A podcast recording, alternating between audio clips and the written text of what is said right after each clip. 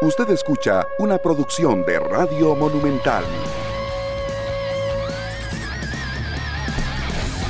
¿Qué tal? Muy buenos días, bienvenidos a 120 minutos. Un gusto compartir con todos ustedes en este 5 de enero.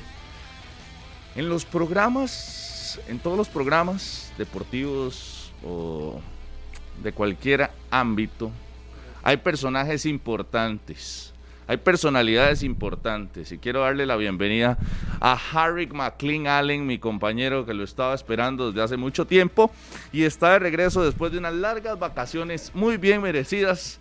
Así que un gusto saludarlo ya en su regreso de las vacaciones, una personalidad, personalidad importante en este programa. ¿Qué tal? Eh, primero que nada, un saludo para todos, muy buenos días, feliz año nuevo. Yo no sé si usted está enfermo, si tiene algún problema o, quiere entrar así suavecito para luego ya empezar a, a sornoquear. Vamos a ver qué pasa. Pero bien, la bienvenida, gracias a todos. Este, un día especial para mí porque ya mañana, si Dios lo permite, cumplimos 30 años para esa empresa y desde los 21 estamos aquí, obviamente muy contentos. Cada vez que venimos de vacaciones ya uno viene con las pilas bien recargadas. Estuve por Cotobruz, como la gente escucha 120 minutos por allá. Usted es un personaje en Cotobruz, usted es un personaje en Pérez Celedón.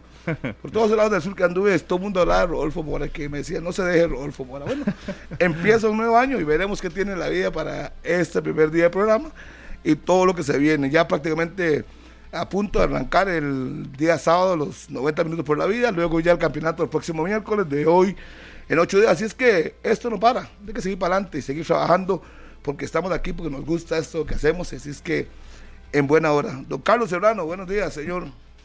Buenos días, Harry McLean. Ya lo que dije, mensaje. Qué bueno verlo y qué gusto tenerlo al lado, como el último año también, que compartimos tantos momentos. Y gracias por las llamadas que me hizo a lo largo de las vacaciones. Siempre pendiente de mí. Pero bueno, un abrazo también para todos los que están en sintonía de los 93.5 FM de Radio Monumental. También quienes están a través de Canal 11 y el Facebook Live de Deportes Monumental. Hoy en un día movido, se podría decir, los árbitros tuvieron sus pruebas físicas para saber quiénes podrán iniciar y quiénes no podrán estar en el inicio del campeonato nacional. Ahí estábamos ahí, con Henry Bejarano, estuvo Keylor Herrera también que es uno de los que tiene pues mejor físico según los miembros de la comisión arbitraje, eh, también a nivel de CONCACAF. Keylor Herrera está catalogado como el número uno a nivel de CONCACAF en cuanto al aspecto físico y en cuanto a los cuidados que toma el referee central. El pierde con 22 23 años, cuál pierde. Y también eh, el movimiento que se genera desde el Centro de Alto Rendimiento de Alajuelense con la situación de Marcel Hernández. ¿Todavía sigue ese culebrón? Segundo día consecutivo, ¿no? Que no está en las prácticas. Pero yo le tengo la información. Yo le tengo la información Segundo día que no está en las prácticas. Está bueno. Ah, suéltelo entonces, si aquí se lo tiene, suéltelo. Póngale música. Con don Esteban. Música de suspenso. está en este momento viendo de primera mano y aquí lo tengo en mi WhatsApp pasándome todos los detalles del entrenamiento de la Liga Deportiva La Juelense. Dándole la cremita. Y le voy a dar detalles, para atención manudos. No llegó Marcel Hernández hoy por segundo día consecutivo a las prácticas de Liga Deportiva Alajuelense. El primero en llegar al entrenamiento hoy fue Leo Moreira a las 6 y 30 de la mañana. Llegó al CAR a realizar algunos trabajos de gimnasio. Es más, hace algunos minutos acaban de salir a la cancha ya a, a entrenar realmente los jugadores de Liga Deportiva Alajuelense. La nómina completa, pero ojo, sin Marcel. Y el otro ausente tampoco es... Eh, tampoco es para dejar de lado. Se trata de Brian Ruiz, que llegó al centro de alto rendimiento hoy, pero en el parqueo, llegó con su, con su vehículo, llegó al centro de alto rendimiento, pero en el parqueo se despidió de Lleida, se despidió de Celso Borges y no está tampoco en la práctica de Liga Deportiva Alajuelense, no está con el resto de sus compañeros en el entrenamiento dirigido por Albert Rudé. Dos detalles. No está Gaby Torres, que llega hoy a Costa Rica en la noche. En la noche. Entonces, eh, ahí están, en el entrenamiento de Liga Deportiva Alajuelense, lo que estábamos esperando. Ya Marcel prácticamente fuera, ¿no? Dos prácticas ausente. Gabriel llega hoy al país y además el detalle no, no se vio renqueando, porque aquí le pregunté a, a Estefan si se veía con alguna molestia física. Además, Brian no se veía así, pero no estuvo, no estuvo en la práctica de Liga Deportiva Alajuelense. Esta mañana no está, porque en este momento se está eh, efectuando. De hecho, cualquier persona que pase por ahí, por la 27 o haya pasado, todos los que se fueron a la playa y por, esa vía, eh, saben que tienen la visibilidad ahí del centro de alto rendimiento de la liga y podrán notar que no está Brian Ruiz hoy, ni tampoco Marcel Hernández. Ok. La liga que se prepara para los 90 minutos eh, por la vida el próximo sábado en transmisión de Radio Monumental, en transmisión de Repretel Canal 6, los 90 minutos por la vida en el Estadio Nacional. Pero Me- Harrick, Me aclara un momento, me aclara que era mi buen amigo. Muchas gracias por escuchar 120 minutos. Ajá. Nomás entrando. Keylor Herrera Villalobos, 28 años, el 7 de enero los cumple. Así es que, saludo para mi buen amigo, Keylor Herrera Villalobos, Keylor Herrera que Villalobos. está escuchando 120 Ah, minutos. sí, es fiel oyente del programa. Y me acaba de informar que cumpleaños el 7 y son 29, no 23. Le quité 6 años al Imagínese. árbitro más laureado de la CONCACAF en cuanto al aspecto físico. ¿ah? Ah, bueno, ah, bueno. Aclaro, aclaro. Ya no, pero sí, Harrick. ¿cómo lo tiran para arriba? aclaro. Es que él dijo de la parte física. No, pero creo que Keylor debutó como a los 23, más bien. Más, más- más joven, yo creo que a los 20. Que, ahí- 2016, Que le- que le diga ahí. debuta, ¿no? Que le sí, diga ahí. 5 años. Ya se lo va a decir ahí seguramente el buen amigo ahorita. que está ahí este, escuchando, Sí. don Keylor Herrera. Que pi- pita bien. Pita, a veces se, se vuelve así medio McLean, pero. Llama la atención lo de Brian, ¿no? Pero es que yo es que habría que ver. Si se perdió, es- no sé. O algún permiso especial. ¿Había alguna oportunidad para Brian en la MLS? ¿Alguna opción fuera del país? Es que no, no. No, Ah, yo no estoy, yo no estoy diciendo de que, de que se va a ir de la liga o que esté pues usted dijo que, lesionado no que se despidió de Jada y se despidió de Celso. Entonces, En el parqueo, sí, nada más llegó, llegó y entonces eran los que estaban ahí cerca y entonces se, se despidió nada más de ellos dos que estaban ahí. Y no está en la práctica de hoy. habría que investigar Pero si no tiene eh, ninguna usted, lesión. usted sabe, usted sabe que, que de Brian es importante. Brian y, es Brian. Y en una pretemporada, pensando en que en la campaña anterior solo estaba para 15, 10 minutos, yo creo que la pretemporada era importantísima o es importantísima para que aumente esa cantidad de minutos. No, para que vuelva a ser en el titular. nuevo torneo. Pero Para- un día que ayer estuvo entrenando, ¿no? Ayer estuvo entrenando, Sí, sí. sí, ha estado, ha estado en las prácticas, ahí en las fotografías y videos que se comparten, ahí lo hemos visto a Brian Ruiz. Es que habrá que hoy, Pero hoy yo lo que por sí- lesión pero yo lo que sí digo- o algo tenía que especial. hacer un mandado o algo. Exacto, te sí. la embajada. Pero ahí es está que- el detalle, el lo- es un hecho. Ok, no o sea, está. es un hecho puntual. Pero ya lo- si usted quiere sacar conjeturas, eh, es. Por eso, es pero yendo, problema, yendo pero al- es- a la puntualidad de que es futbolista de la Juelense, de que está teniendo tiempo para la pretemporada, el punto es, y a lo que quiero ir, de que Brian Ruiz debería estar para jugar 90 minutos el próximo torneo, sin ningún problema, y volver a ser el titular de la Juelense, ¿no? Debería ser así, el panorama ideal para Brian Ruiz, ¿o no? ¿O Es que- tenemos que seguir acostumbrándonos ya a que Brian Ruiz sea suplente en Alajuelense? Porque sería No, un suplente carísimo.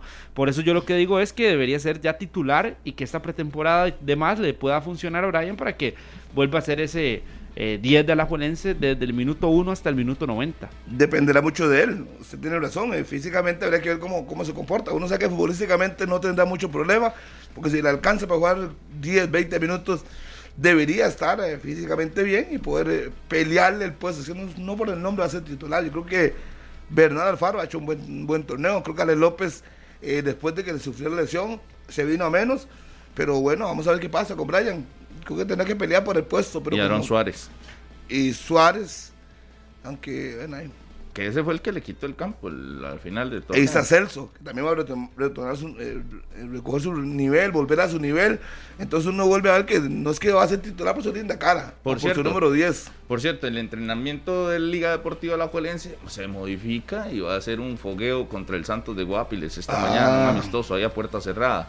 Entonces, no es Bueno, no se modifica, estaba así, lo, lo tenía planificado, pues Santos no, no. se modifica la información que yo le estaba dando. Entonces seguramente no estaba para ser tomado en cuenta en el partido. también lo podría Brian, ser. ¿verdad? Porque a lo que estábamos viendo era que los jugadores estaban saliendo al CAR, preparándose y calentando. Calentando. Pero cuando ya aparece el Santos de Guapiles a escena y aparecen los árbitros, entonces hay que modificar la información y es porque habrá un partido de fogueo colectivos, ¿verdad? Que, que también acostumbran a hacer los equipos. Lo que no- pasa es que hay poca información alrededor de lo que está pasando también, alrededor de de Alajuelense y de lo que hemos visto, por lo menos en las últimas horas.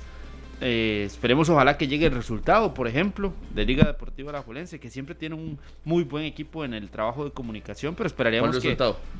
Del partido contra el Santos. No, no, a es que por eso, puede que todo sea un este partido, tipo de detalles, o puede por que eso, jueguen cuatro que- tiempos, De o puede 30 que minutos, sí. se Bueno, se media explica, cancha. tuvo un colectivo contra el Santos de Guapiles, como informa la federación cuando hacen colectivos Ah, no, también. no, que desesperando. Que ese sentado No, no, no, por eso, envía a por eso una cosa, y todos los hay- equipos Hay los que ir a ver, O sea, hay que que ir. a ver. Primera vez, sí. No, no esperar a que le llegue el comunicado, porque si usted se queda esperando que le llegue, No, no, no, yo lo que le digo se es a partir de ahora, de lo que viene, de que haya más movimiento Es que la de la hasta, liga. hasta el día de hoy no ha habido comunicación con respecto a la Marcel.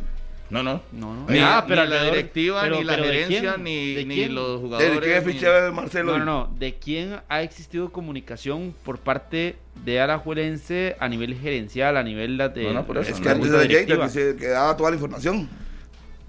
¿Y Lleida cuál fue la última entrevista que dio? En, no sé, hace como un 22 días, un mes, más o menos. Dijo que hablabas en enero. Pero que dijo, supongo que enero será mañana. No, no necesariamente. No, en la, en conferencia de prensa. Hoy, Ah, es hoy. la conferencia de prensa. No, Sí, hoy no, hoy no hay. Mañana llega. Bueno, Mañana. hoy llega Gabriel. Mañana, sí, sí, los Torres se lo dije antes de irme, ¿ah? el, el último día que vine aquí le dije que Gabriel Torres estaba muy cerca de lo que será la liga. ¿ah? Ahí está. De quedarse. Sí, de quedarse, porque se, había negociaciones. Querían llevarse la ficha, y comprar la ficha. Pero no sé, es que deberían ser más claros. Yo oigo muchas cosas y no, no, no hay mucha claridad en el asunto. Si Marcelo se va para Cartaginés, pues. Pero lo de. Marcel yo creo que es muy claro. Si no hay, si hay claridad es porque se va a ir, ¿no? Eh, Y si no hay más... ¿Usted cree? Sí, porque si se han manejado tantos rumores y el futbolista se fuese a quedar, entonces es muy fácil decir a la Juelense eh, comunicado oficial, Marcel se queda, pero no ha existido nada. es que no, porque, eh, porque como, como ellos, no, ellos no han anunciado que se van y pueden decir que estuvo lesionado tres días y que por eso no entrenaba. Eh, tan fácil como es eso. Pero obviamente sabemos que hay interés de Cartaginés de llevarse a Marcelo a préstamo, porque él es ficha de la Juelense. Por eso no han comunicado nada. Entonces yo digo, debería haber más claridad. Sí, hay la posibilidad de que se vaya a préstamo o está lesionado o está bien o que digan algo.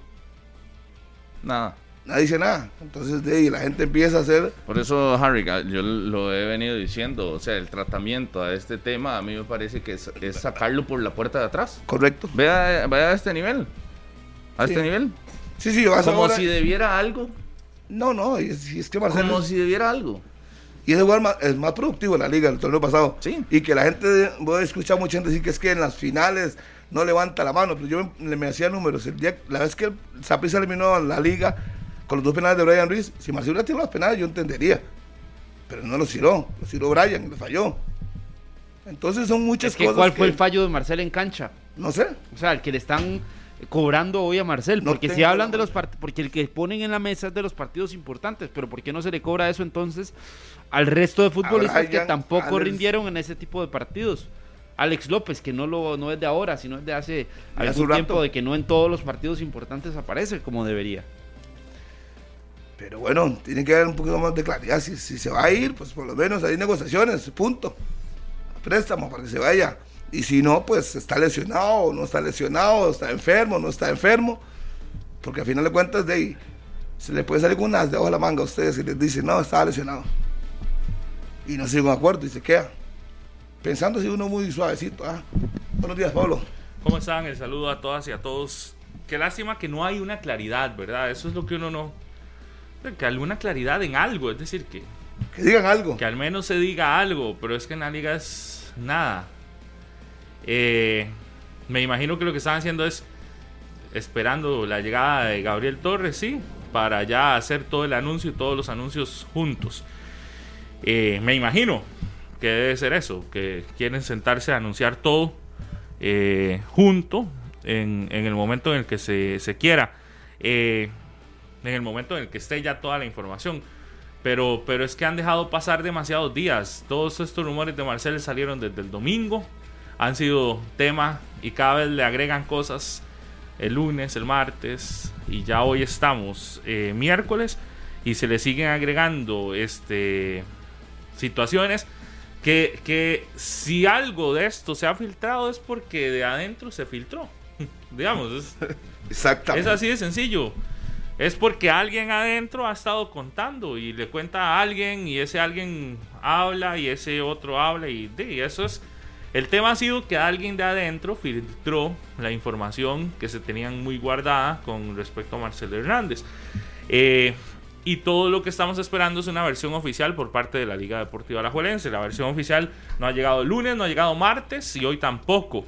Se ha hecho las gestiones para intentar que alguien en Alajuelense dé declaraciones oficialmente. La Junta Directiva dicen que eso es un tema deportivo, entonces la Junta Directiva no, no habla. Además que tienen una asesoría ahí de comunicación que yo creo que es más bien de descomunicación la que tiene la Liga Deportiva Alajuelense. ¿Se acuerdan? La que estaba eh, en la federación. De Madrid se va. Ajá, que a todos les dice que no hablen y no hablen. Pues bueno, no sé si esa es una estrategia correcta o no, es la estrategia que ellos utilizan, eh, pero evidentemente para los medios no es una comunicación eh, correcta. Es decir, cuando usted a los medios simplemente se le queda callado, eh, después de haber quedado eliminado, después de, haber eh, hecho un papelón como el torneo pasado que hace el papelón y que a hoy todavía estemos este 5 de enero y que la Liga Deportiva Alajuelense no se haya pronunciado en absolutamente nada, yo creo que eso no es, no es una estrategia de comunicación correcta. Sin embargo, este, es la estrategia que han seguido y que, y que es la que manejan con, con esta señora y con su grupo de trabajo. Pero bueno, ya eso es una evaluación que hace uno desde afuera porque efectivamente sí ha quedado a la espera de que en la liga eh, algo se hable, algo se diga después de la de, haber quedado fuera, después de haber perdido otro campeonato, después de que su técnico eh, sea bastante reprochado por lo que ha hecho en, sus, en las instancias finales después de escuchar a ver quién evalúa la labor del técnico o, querer escuchar quién es el que evalúa la labor del técnico, qué se le dijo al entrenador una vez que concluyó la fase y todo esto, y luego también de todos los rumores que han saltado alrededor de Marcel Hernández. Eh, entonces hay varios temas que eh, están quedando sin, sin ningún tipo de, de réplica oficial de lo que se hace, de lo que se dice. Eh, y de eso es esperar a que, a que en la liga quieran hablar, eh, en el momento en el que la liga quiera hablar, pero no es solo Marcel. Hoy el tema es Marcel, porque es el tema más eh, mediático y desde el, del que se está hablando desde el domingo pasado. Pero el tema tiene que ir más allá, ¿verdad? Tiene que ver qué va a pasar con la situación de Brian Ruiz. ¿Cómo está Brian Ruiz? ¿Puede jugar o no todo un torneo? ¿Está preparado para hacer va a seguir siendo banca Brian Ruiz, es decir, tenés el jugador para 10 minutos, 15 minutos por partido. Es que yo creo que hay muchos temas adicionales alrededor de la Liga Deportiva Alajuelense que, que una gran... Bueno, es que ustedes no son fiebres de, del hombre araña, Spider-Man, pero decía que una gran... Es que yo tampoco soy tan fiebre, entonces tal vez no sé.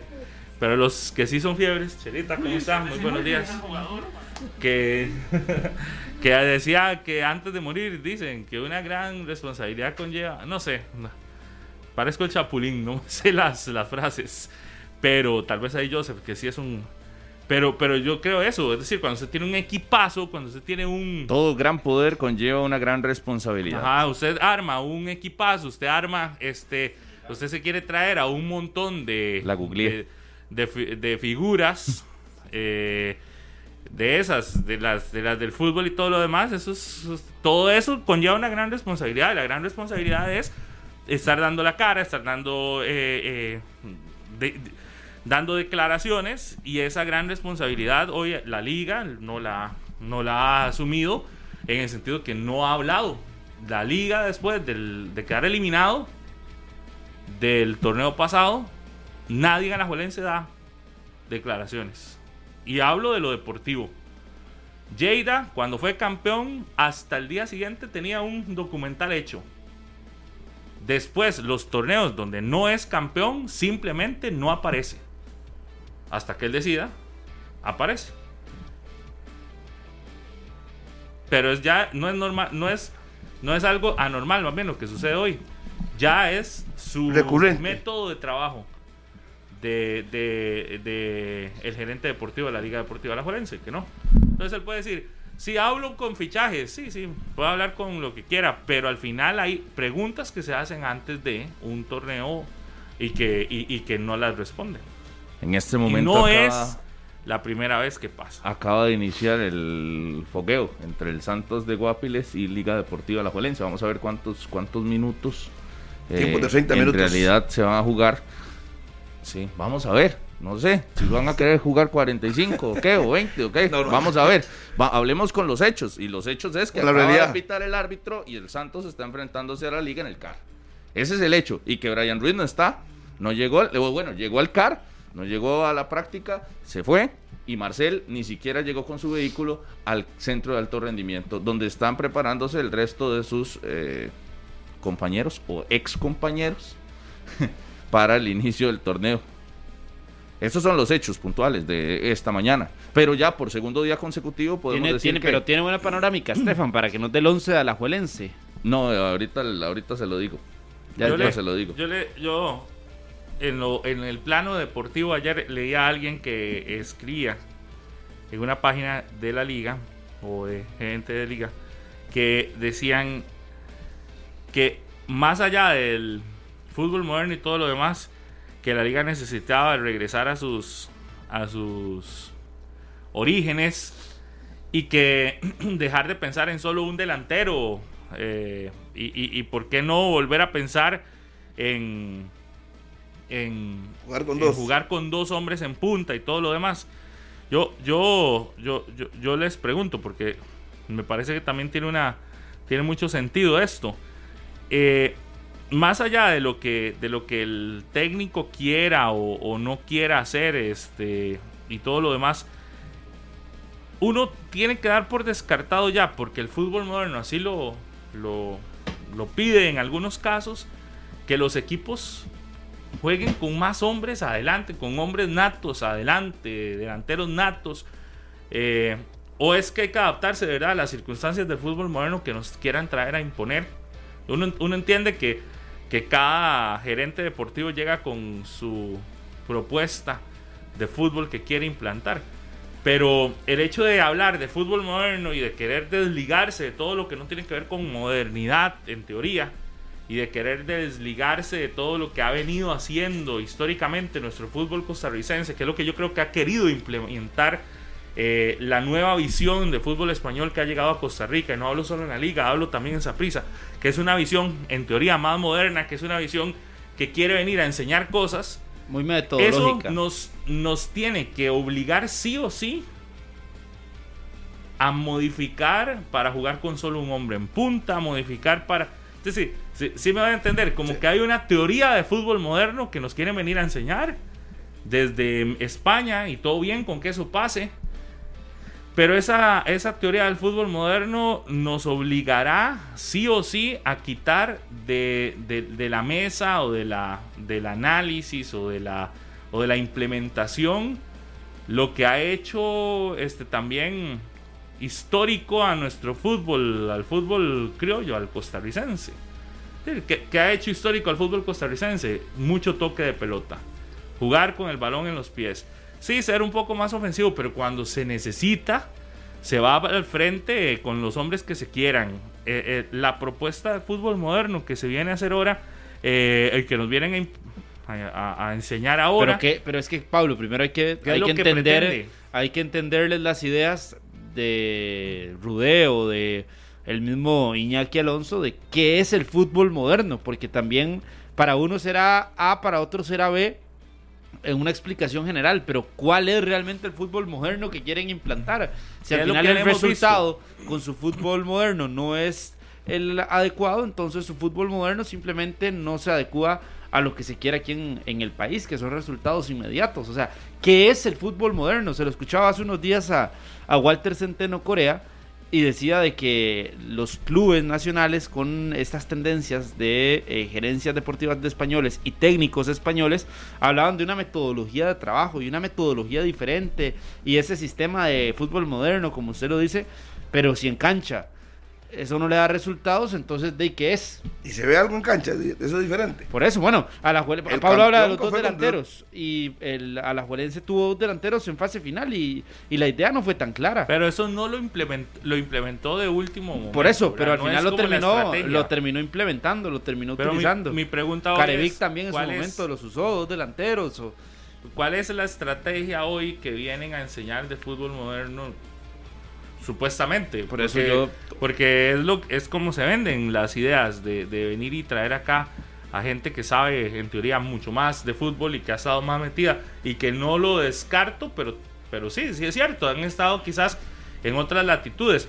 Pero ¿cuál es el, cuál es el, el aporte en el estilo, el aporte en, la, en los sistemas de juego que, que aparecen con este supuesto fútbol moderno que se quiere implementar en Costa Rica y al que le apostaron a la Juelense y Saprissa en este último tiempo. Es un fútbol que más, más directo, es un fútbol que este más de sostener el balón. Yo a veces veo que sí, a veces Debería ser, pareciera. debería ser más dinámico, pero seguimos viendo muchas veces que no es tan dinámico nuestro fútbol. Ah, pues, o pueden los llegar a equipos decir- nacionales no se han adecuado a eso todavía de tal forma en la que sea el fútbol más dinámico de, de, de CONCACAF, por ejemplo.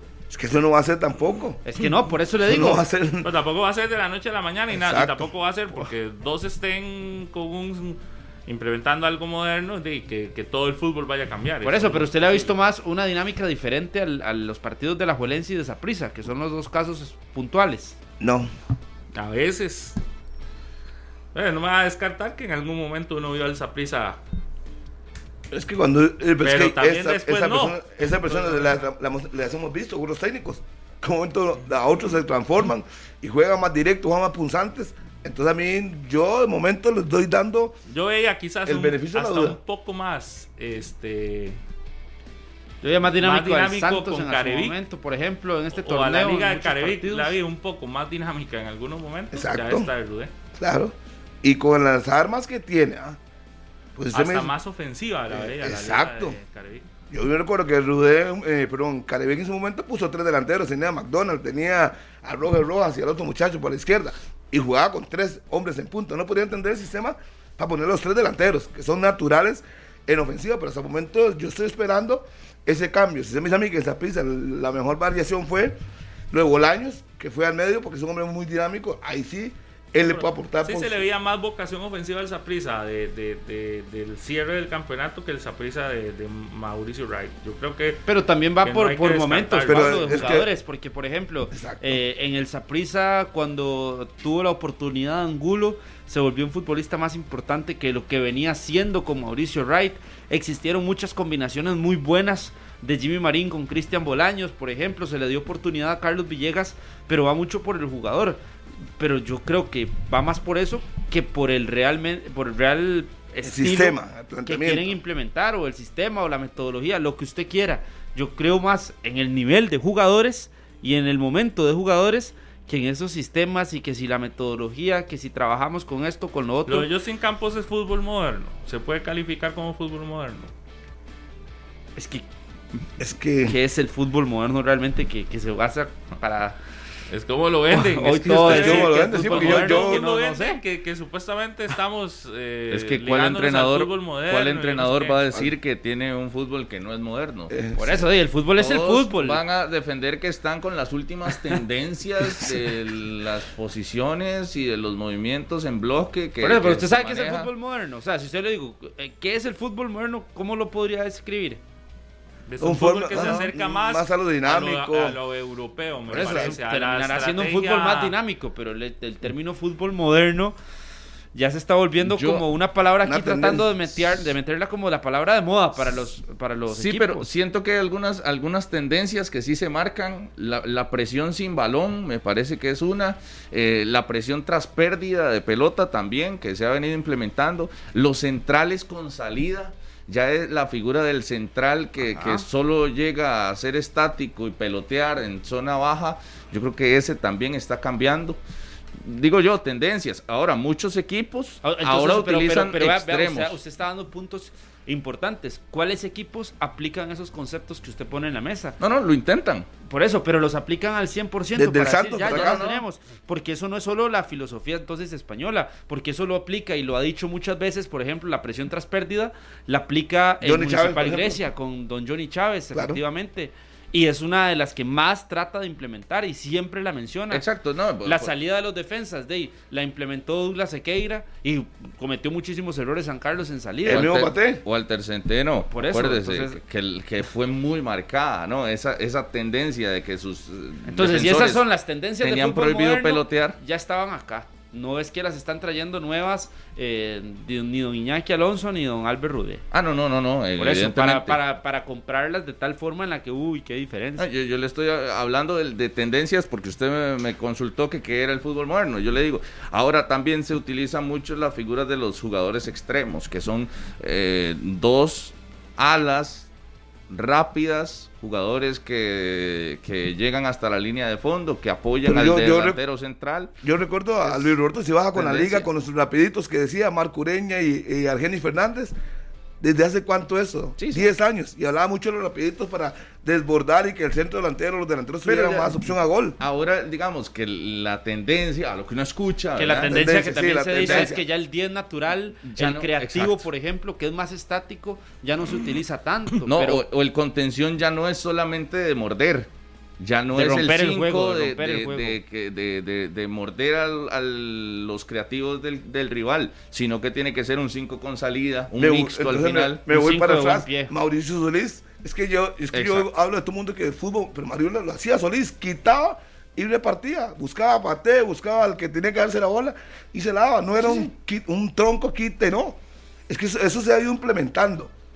Por ratos hay equipos que se- simplemente buscan defenderse y sacar resultados. Ujú. Y entonces ya eso cambia. Y entonces el equipo que le gusta proponer, así se ve expuesto, que le quiten la bola, una mala pasa- salida y pierde un partido. Lo que pasa es que hoy, y me gustó como lo dijo, los conceptos, muy bien, pero al final eso es algo que se viene practicando desde hace mucho tiempo. Ese era mi y, el, punto. y el concepto es muy bonito venir a decirlo en la conferencia o decirlo Claro. en la entrevista, pero son términos que tal vez antes no se manejaban con tanta claridad o no tenían un nombre como tal o no se les daba tanto interés porque se pensaba más en realmente lo que se hace dentro de la cancha y los resultados que eso traiga. Que al final es lo que jugar. manda. Y ese torneo esperen, no esperen partidos muy dinámicos. ¿Sabe Se cuál es otro? descenso ese torneo, No, O- no hay que olvidarse de eso. Otra tendencia, no tener un 10 eh, Natural. estático y que no esa, marque. esa es la que le estoy diciendo, ponga atención. Tiene que marcar, el 10 tiene que marcar. El 10 Es que tiene que marcar. Y jugar Torres con dos puntas también. aunque- Jugar con dos delanteros buenos. Así como la serie de, de Guima, que jugaba con Guanchope y Gómez. Exacto. Eh, Eso o no. José, que venía a las espaldas O, de ellos. o como el que utilizó Yacone con Lauro Casal, que ahora será figura del Sporting con Josué Mitchell, que eran los dos puntas. Y usted sabía que Pérez Celedón jugaba con esos, esos dos grandes Siempre. al frente. ¿ah? De ahí estáticos esperando balón para jugar bien a, a las espaldas de los defensores y tratar de pivotear mucho con sus compañeros. Eso es parte, pero pero va que son estrategias porque habrá otro equipo que prefiera tener un 9 con más movilidad. Es que mi punto va no ahí- termina siendo un Mi punto va a que No vienen sé a qué inventar es un nada. fútbol moderno. Es No. decir, a mí me parece que es más el cómo quiero cómo quiero Vender la equipo- idea. No, cómo quiero que mi equipo se vea siendo entrenador. Entonces, si yo quiero que mi equipo se vea mucho más ofensivo, busco la manera en la que o mucho más ofensivo más, o tal vez no sea la palabra, si quiero que mi equipo se vea generando más ocasiones a gol, generando más opciones eh, en el área contraria, entonces busco la estrategia que me lleve a eso. Y entonces, ¿qué? Puede ser que para que eso se dé, tengo que mantener más estáticos a los defensores. Digo, estoy diciendo una tontera. Y puede ser que entonces yo pueda implementar ese, ese, ese estilo y ya yo decir, mira, también estoy implementando un fútbol moderno donde, donde cambio la labor o la función del defensor. y Es decir, es que va, va tan... po- Porque si hoy ustedes me dicen, o si aquí alguien viene a defender que la estrategia de traer a los españoles del Saprissa o de la liga es para que le enseñen a los costarricenses algo, tendrían que enseñar, que están enseñando algo extraordinario, algo que no sepamos, algo que no hayamos visto, ni siquiera, no sé, o implementar algo que nos deje a todos sorprendidos, pero yo sí en eso estoy claro que no hay un no hay una intensidad mayor en el fútbol, es decir, nuestro fútbol no es intenso, no le hemos visto intensidad, más bien al contrario, a veces uno ve a esos equipos lentos eh, en, en las- en la fase final. eh, contra el Santos se le veía más intensidad al Santos a veces que a la Sí. Liga Deportiva Alajuelense. Digo, y el técnico del Santos no es un técnico eh, de afuera, es un técnico de aquí adentro que, que, que ha estado ligado a equipos pequeños, ni siquiera con equipos grandes. Y, usted dice, pero a veces hasta se veía más intenso. El rival que el que supuestamente está enseñándole al fútbol costarricense cosas nuevas. Mi punto es ese también, es decir, eh, hoy, hoy, todo se encierra en, en, que si hay movimientos de jugadores o no, si es necesario tener dos delanteros o no, o que estamos, este, que hay equipos que tienen demasiados hombres en punta y que con la nueva propuesta moderna solamente se ocupa uno en punta y que sean dos, dos, dos extremos que vengan y colaboren y que sean veloces y, y todas esas, todas esas estrategias que pueden ser buenas, que pueden implementarse, pero si vas al, al, al, campo, al césped, al verde, como dicen los, los que saben de fútbol, y te encontrás que en el campo, que en el césped, que en el verde, como le quieran llamar, las diferencias no son tan altas. Encontrás que, que, el rival te puede meter en serios problemas con, equipos más modestos. Y encontrás que hay entrenadores que no ocupan grandes figuras para armar equipos que son solventes, quizás no para pelear un título, pero que son solventes para sostenerse, para mantenerse en instancias de uno u otro. Pues ahí es donde dicen, mira, también hay que, hay que voltear a que no todo es que nos tienen que venir a enseñar. Es decir, que aquí también hay, hay fútbol moderno sin necesidad de que venga de, de Europa. Y otro punto, si y a menor final, precio. Y si al final te vas a, a, la, a, a resultados, el Santos termina generando más réditos que a la Juelense en el torneo anterior. Porque el Santos sí está en la fase siguiente de Liga de Campeones de CONCACAF. No sabemos cómo le irá a ir, si le irá a ir bien o no contra el New York City, es verdad, el rival al que tiene que enfrentarse. Pero está. Y el Mientras también. vas al otro lado, no, pues yo estoy hablando en, en, en distancias Escalas tan distintas. abismales Ah, bueno, como pero está. igual- Y vas al otro lado, y en el otro lado igual no fue campeón de campeonato nacional y quedó fuera. Es decir, un fútbol moderno que nos han querido vender la idea de que se está implementando un fútbol moderno y todo lo que se quiere implementar versus uno que no sé entonces cómo se le llama, si a este es moderno, el otro no sé qué nombre se le quiera colocar, pero otro fútbol que quizás no tiene tantísimas condiciones, sí logra más objetivos que usted que defendió un, un, un sistema o un estilo, que usted está implementando algo muy moderno y al final el resultado, por eso es que uno dice, no es, no es si es fútbol moderno, no, es que el resultado es el que te va a determinar si estás haciendo buenas funciones o no dentro de la dentro de lo que querés implementar. Al final el Saprissa no obtuvo el título. También es un fracaso para, para el sistema, para el, para el es- estilo, para la estrategia que quieren implementar con Catalina y con Iñaki. Entonces, estos que son extranjeros es como a los jugadores se les tiene que exigir más. Porque a los jugadores extranjeros sí, hay una, hay una teoría que dice que al jugador extranjero se le debe exigir más que al nacional. ¿O no ha escuchado usted esa teoría en el fútbol costarricense? Ok, con más razón, Al revés con los gerentes. Al, Al gerente técnico. extranjero, al gerente extranjero se le chinea más, se le dan mucho Más recursos, con conocimiento de causa, lo digo. Le, da- le dan presupuestos mayores y hacer que se le exige menos. Y no, y sí, exactamente, no se le no exigen se le va- resultados inmediatos. Claro, porque, porque llámese cualquier otro gerente con nombre costarricense, en otras circunstancias no estaría ¿Cuánto no le aguantaron a Benito Floro? en algunos equipos. ¿sí? Y Benito siendo el técnico y gerente, o sea, siendo su propio jefe. Igual, y uno no dice. Claro, eh, lo que pasa es que los usted- objetivos no pueden ser los mismos, ¿verdad? No es el mismo objetivo para el técnico que para el gerente deportivo. Pero sí se les tiene que exigir igual. Tendrá otros objetivos eh, distintos, pero El gerente deportivo tiene que ser campeón. Ah, no, un equipo para ser campeón y pero el claro, pero el que tiene la principal responsabilidad también será el técnico y si es extranjero también Para se mí- le debe exigir para más. mí es compartido. Si Si usted yo va a no traer a un técnico extranjero que le cuesta el doble o el triple o, o hasta cuatro veces de lo que gana un técnico nacional, la responsabilidad entonces tiene que ser al doble, tiene que ser al triple de lo que se le puede solicitar o pedir a un técnico ¿Cuál fue nacional. el gerente deportivo que trajo a Benito Floro acá a Costa Rica? No, pues eso lo trajo el presidente. La directiva. Bueno, ¿Pero quién estaba como gerente Víctor Padilla, ¿no? Estaba ahí momento. adentro, estaba después Pablo Nazar. Después vienen, Nazar, ¿no? Nazar. después vienen, Es que después vienen y se cambia Traen a de entrenador, Delgado. ¿verdad?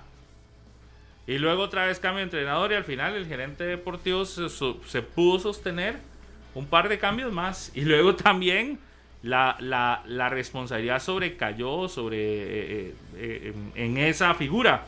Pero más allá de eso, lo que voy es que igual se les tiene que exigir. Yo no estoy diciendo que se tengan que quitar o no. Lo que digo es que la- el grado de exigencia y la lupa tienen que estar también sobre quien quiere imponer supuestos nuevos estilos de juego y hay que ver, es decir, yo no me voy a quedar con si el, si el título de campeón lo deja o no, hay que ver lo que si lo que se está ofreciendo es lo que se está viendo en la cancha.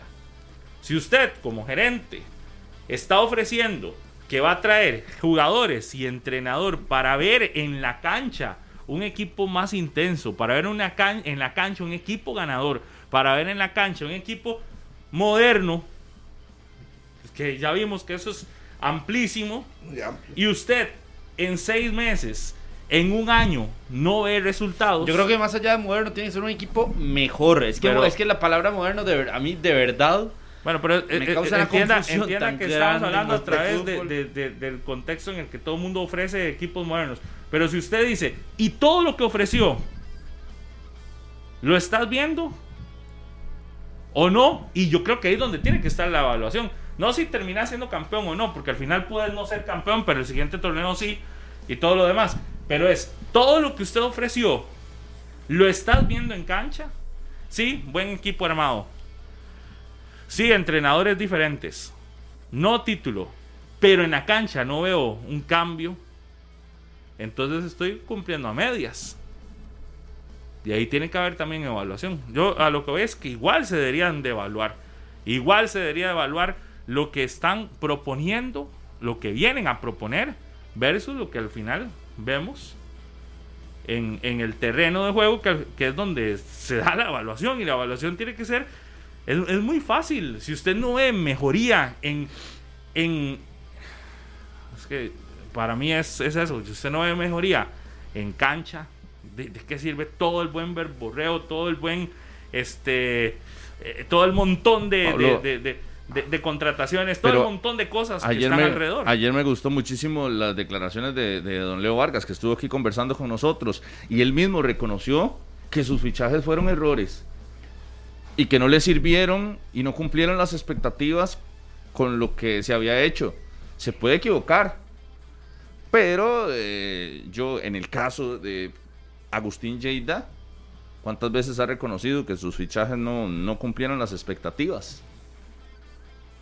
Porque, por favor, para mí, eh, Brian Ruiz no cumplió las expectativas en el torneo anterior. No está la liga para hacer una inversión tan alta y no hay que ser tampoco un después genio de la en las eliminación no ha hablado, ¿verdad? Agustín No Lleida. hay que ser un genio en las matemáticas para saber que eh, con lo que terminas depositando mes a mes, mm, lo contrastas con los minutos en cancha y su aporte estadístico, y hay algo que no anda bien. Hay una deuda. Igual con Celso Borges. Y, y no, ha, no ha salido el Agustín a, a decir, Pero- pero es que- estos me están debiendo. Pero es que Lleida no ha salido de la eliminación, simplemente. Así de Por fácil, se, se, se, se desapareció. Por eso. No sabemos dónde está, no sabemos usted qué ha ve- dicho. Ni tampoco, Carlos, usted le ve eh, esa Autocrítica, línea. Esa línea. Autocrítica. Exactamente.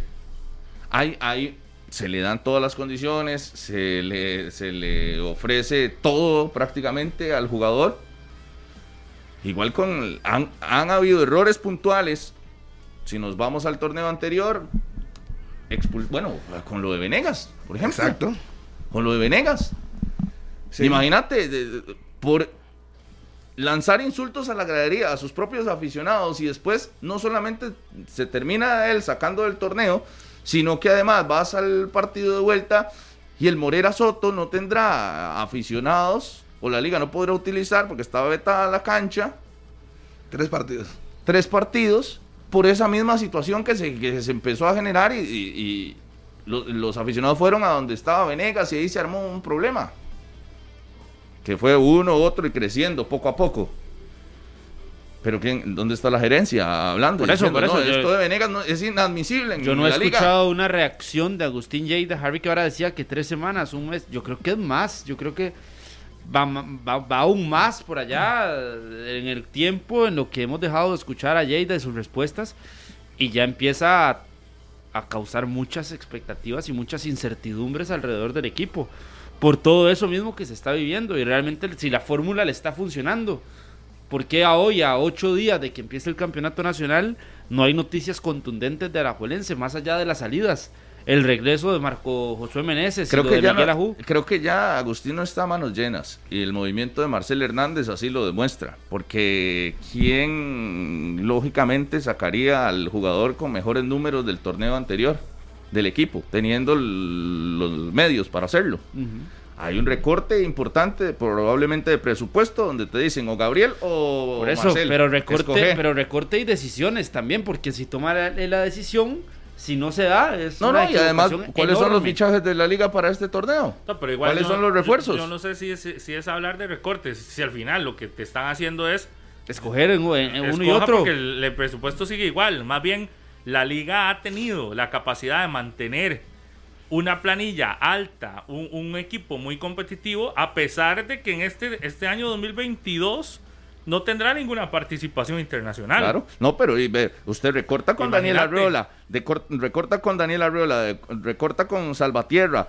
se fue Mauricio Vargas, se fue Brandon Aguilera, se fue Marcel Pero era lo de Hernández. esperar, ¿verdad? Usted más bien no, no, no, no puede sostener Ah, una planilla enorme Ok. si, si, si, si por lo mal que se planteó todo el 2021, hoy en el 2022 no tener ni siquiera la participación pero yo, internacional asegurada. yo entonces Ah. le cuestiono, se van estos y a quiénes traes Pero de es que- refuerzo. es que es que yo creo que ah, O detrás de perder el sucede- campeonato, no reforzar la es que planilla. lo que sucede con Alajuelense es que ya quedó demostrado que no que no es necesario tener un montón de, Ah. de- para ser campeón. Ah. Entonces, entonces yo creo que también aquí tienen que haber y entonces las medallas de Lleida. Es que aquí, por eso, es que las medallas, usted lo ha evaluado por, por, por a quién contrato y todo muy bien, pero si te vas a lo, a lo Al que resultado es final. resultado, el resultado es muy malo.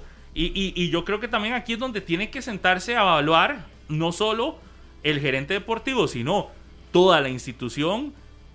No dimos la tarea, o no sacamos la tarea con una cantidad de inversión como la que hicieron. Entonces, ¿ahora qué? Ahora tiene que ser una inversión menor y tiene que llegar el momento en el que se diga, tiene que ser una inversión menor, porque si sigo contratando figurones, figurones, figurones, lleno esto de estrellas y sin un título en la bolsa, no, eso no le funcionará a nadie. Aunque tenga toda la plata del mundo, no le funcionará a nadie. En algún momento van a decir, no, no se puede seguir gastando, gastando sin resultados. Porque al final, desgraciadamente, los resultados que le generan retribución económica son los del primer equipo masculino. Si te vas a lo otro, son los que te generan más inversión o retribución económica. Porque si usted ve, la liga sigue invirtiendo en el fútbol femenino, que le está generando ¿qué? títulos y demás. Ayer anuncian el regreso de Shirley Cruz, que es un super fichaje y todo lo demás. Pero eso económicamente no le representa más ingresos a la Liga Deportiva Alajuelense. Y por el contrario, cuando el primer equipo masculino no anda bien, los ingresos pueden empezar también a disminuir. Y han logrado mantenerlo, pero también tiene que llegar el momento en el que digan, mira, tenemos que buscar la fórmula porque ya no es, ya no hay competencia internacional. Tenemos un equipazo para competencia internacional, no estamos. Eh, ¿Cuánto más podemos seguir sosteniendo salarios altísimos? ¿Cuánto más podemos seguir sosteniendo jugadores que son lujo, tenerlos para estar en banca? ¿Cuánto más se puede sostener? Y, y usted empieza a sacar el montón de cosas que pueden ir analizando quienes tienen que llevar la parte económica financiera en medio de una crisis eh, que no de la que nadie se ha escapado y tienen que sentar a evaluar, mira, y no nos ha dado resultado este, este mercado donde son los campeones de los mer- del mercado de fichajes, donde evidentemente no tiene rival en el mercado de fichajes, pero no se le tradujo en algo más allá de títulos, entonces tienen que buscar. Sí, tiene que venir un replanteamiento, porque la verdad es que de, la Liga ha invertido en los últimos dos años mucho para recibir un título de campeón nacional, un título de Liga Centroamericana, y después de ahí, pare de contarme. No que llegar, llegar el momento de la Asamblea eh, va a brincar. Eh, el Tal punto vez- es que han tal vez tenido es que hoy, hoy no le, le va a afectar mucho. El punto es que Pero después económicamente sí. sí. han ganado con ventas de jugadores, por ejemplo. Porque se le han... Sí, eh, el Lassiter, lo de ahora Alonso Martínez. Moya. Se le, se le han Moya. dado negocios donde los préstamos, por ejemplo, pagados también han generado al equipo réditos económicos. Lo de Moya fueron 250 mil dólares también. Lo de Jürgens Montenegro tuvo un monto significativo por el préstamo al Bolívar. Lo de Lassiter, lo de Moya, que obviamente también se mete ahí. Y el Alonso que no se puede esconder. Y lo de Alonso, que también le lo genera un- un- una parte importante del dinero que recibe, por lo menos. Es como que usted entra aquí y la tire por acá. Ajá, y que ayer, no bueno, sale. pero va por el mismo camino que explicaba ayer don Leonardo Vargas con lo de Marcelo Hernández. El dinero que ingresa al cartaginés se invierte en refuerzos que posteriormente no dan los resultados y que dan al traste con fracasos deportivos para el cartaginés, por ejemplo. Es una situación que termina siendo similar en Alajuelense si usted lo ve por ese lado. Yo contrato, vendo a tantos en 200 y gasto de esos 200 o gasto 150 en traer a estos, pero tampoco me dan resultados. ¿Vieron lo que publica el diario 10 de Sí. Honduras hace 15 minutos? Solo falta la firma de, De vuelto. Darickson con el vuelto con Deportivo Saprissa, un jugador de 23 años. Con pasado en el Tenerife. Sí, De y que viene a anotar cinco goles en, el- en la liga hondureña. Juega como extremo o centro delantero.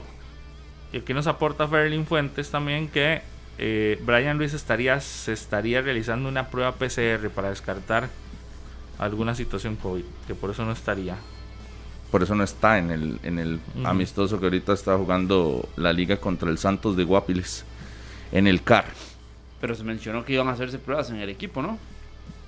Tienen que hacer antes de iniciar el campeonato también, pero es que si usted tiene, ah, Sí, como está el montón de casos positivos, usted tiene un contacto cercano y, y lo mandan muy probablemente a hacer So- la prueba de inmediato. Sobre esa prisa, este Darickson vuelto que, que nada más está pendiente la firma. Brian Oviedo, no. No se está pidiendo un monto razonable para el Saprissa a nivel económico y le queda contrato todavía con el Copenhague. Entonces, Seis meses. La misma traba de la última. la misma traba del último mercado, así que no, no estará Brian Oviedo. Por eso también la incorporación de Ryan Bolaños. Y el detalle con Calvo es que eh, en este momento tiene dos o tres ofertas del fútbol internacional y es prioridad para él mantenerse en el fútbol internacional. Probablemente saldrá un nuevo equipo de Calvo internacionalmente y el Saprissa seguirá esperando. Pero hay una buena disposición. Si a Calvo no se le dan estas dos o tres opciones internacionales, llegará el Saprissa. Pero primero está. Algo así como lo que sucede con Waylon Francis, ¿no? Que Waylon Francis también tiene la posibilidad internacional primero. Probablemente entrará al draft de la MLS. Y eh, si no se concreta su fichaje internacional, se eh, vinculará al Club Sport Herediano. Que Igual ya firmó está un Calvo. lateral izquierdo, ¿verdad? El Herediano ayer, a Brandon Bonilla, préstamo por un año. Ajá. Este mercado de fichajes de, sirve tanto para desviar la atención en temas poco importantes para des- y que no se desmenuce lo importante, porque al final entonces es decir que, que está en la palestra Gamboa y Gamboa al final siempre está y nunca, Y nunca y llega. nunca llega. Entonces, Sí. en lugar de revisar la labor de, eh, del técnico, del Saprisa también, que en la serie contra el Herediano, simple y sencillamente, Justin Campos, Lo llevó a la escuela. exacto, Lo llevó a la escuela. así de básico. Se, se Entonces- le quedó corta entonces- la planilla, yo creo, a, a Iñaki Alonso y con la expectativa que él tenía, de no se cumplió. Venía de una serie contra Liga Deportiva Alajuelense donde se desgastó la planilla que tiene, los pocos jugadores que tenía, y de ahí no, le- no le dio contra un Herediano que tenía a un gran equipo disponible, Justin Campos. Que obviamente No le, cambió, le cambió la estrategia y le metió línea 3 y después él, él lo criticó y el segundo partido es lo mismo. Porque al final de cuentas yo sin que le importaba. Jugar bonito, ganar el campeonato. Sí. Ganar el campeonato. ¿Y qué fue lo que hizo? Nadie esperaba eso. Y le dio vuelta. Y aparte, las mismas declaraciones del entrenador, que yo insisto, a veces, en ocasiones, como no sé, como se quiera decir, el que viene llegando al país no conoce la idiosincrasia del tico. Cuando usted da una declaración tirándole al otro, al que va a ser su rival, ese usa esa declaración para envalentonarse. Y en el Herediano son expertos en eso. Sí. Expertos. Pero no lo dijo Mauricio Wright, eh, Pablo, que el gerente deportivo del Saprissa Ángel Catalina le había dicho a él que él no creía en ninguna idiosincrasia. El gerente deportivo del Saprissa. Sí, muy probablemente. Entonces, pero, de ahí también pero ahí va parte del su- caminito Aquí que se tuvo va que creando. tomar, ¿cómo es? Caldo de su propio, o sopa, o... o ya ando mal con eso. O sea, tuvo que de- recibir la lección. de, su propio chocolate, como dicen. Tuvo que recibir la lección después de lo que, de lo que, de, de lo que dijo. Es decir, te pones a decir que un masterclass de no jugar fútbol y todo lo demás, y al día siguiente te sacan un título nacional. Y hacer lo simplemente- mismo. eh, y, y simplemente es, es tan básico. Aquí al tico, usted le mete, Lo punza, lo lo punza. punza y al final, y, y somos muy en eso. Pe- Pero eso es a No nivel, a nivel mundial. Vaya Argentina cuando No, un futbolista pero menciona A hablando y de- sale con el A y todo el mundo se lo va a recordar. Eso, Eso, que es está lo diciendo más usted, claro. dándole la razón a Ángel Catalina de que no hay idiosincrasia. Yo me estoy yendo a la idiosincrasia del costarricense. También, Aquí a la idiosincrasia del costarricense dice, usted no es el candidato a ser campeón y termina siendo campeón. Claro. Usted no es el equipo y termina, de alguna manera, se envalentonan, hacen todo lo demás.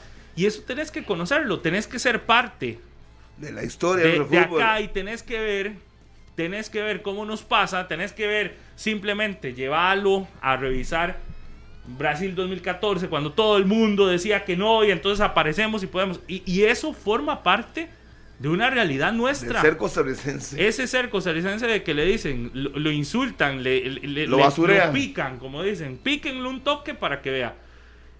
Igual, no, no, no No estoy siempre. defendiendo si es correcto o no es correcto, si es bueno o no es bueno. Ya cada uno tendrá su evaluación de si eso Pero, funciona pero o no, no pero en este funciona. caso lo bueno es el pero, título. pero aquí lo que voy es que O sea, si no conoces la idiosincrasia, si te metes en discusiones, muy probablemente las vas a perder con, al, con el que te metas. Porque a veces el que, con el que te metes es el equivocado. Entonces, se metió en unas discusiones sin sentido. Salió diciendo de que no, yo no sé qué, que no jugaban bonito fútbol y, yo, y terminando perdi- perdiendo el título. Cuando eso, después cuando estás aquí te das cuenta que eso deberías de buscar la forma en que no, no te... No se acuerda al inicio. Jada respondiéndole a Jafet. Sí. Fue casi seis meses de que Jafet le, le, le tiraba y Jada le respondía. Después, ¿qué tuvo que hacer? Ahí tuvo que aprender. Así. No le tengo que responder. ¿Por qué? Porque si le, le respondo, me meto en una discusión donde termino muy probablemente peleado, eh, peleado no, perdiéndola. Una discusión que me desvía la atención de lo futbolístico, deportivo a lo no deportivo. Y si alguien dice que no hay que, que no, hay- que no creen las idiosincrasias, está bien.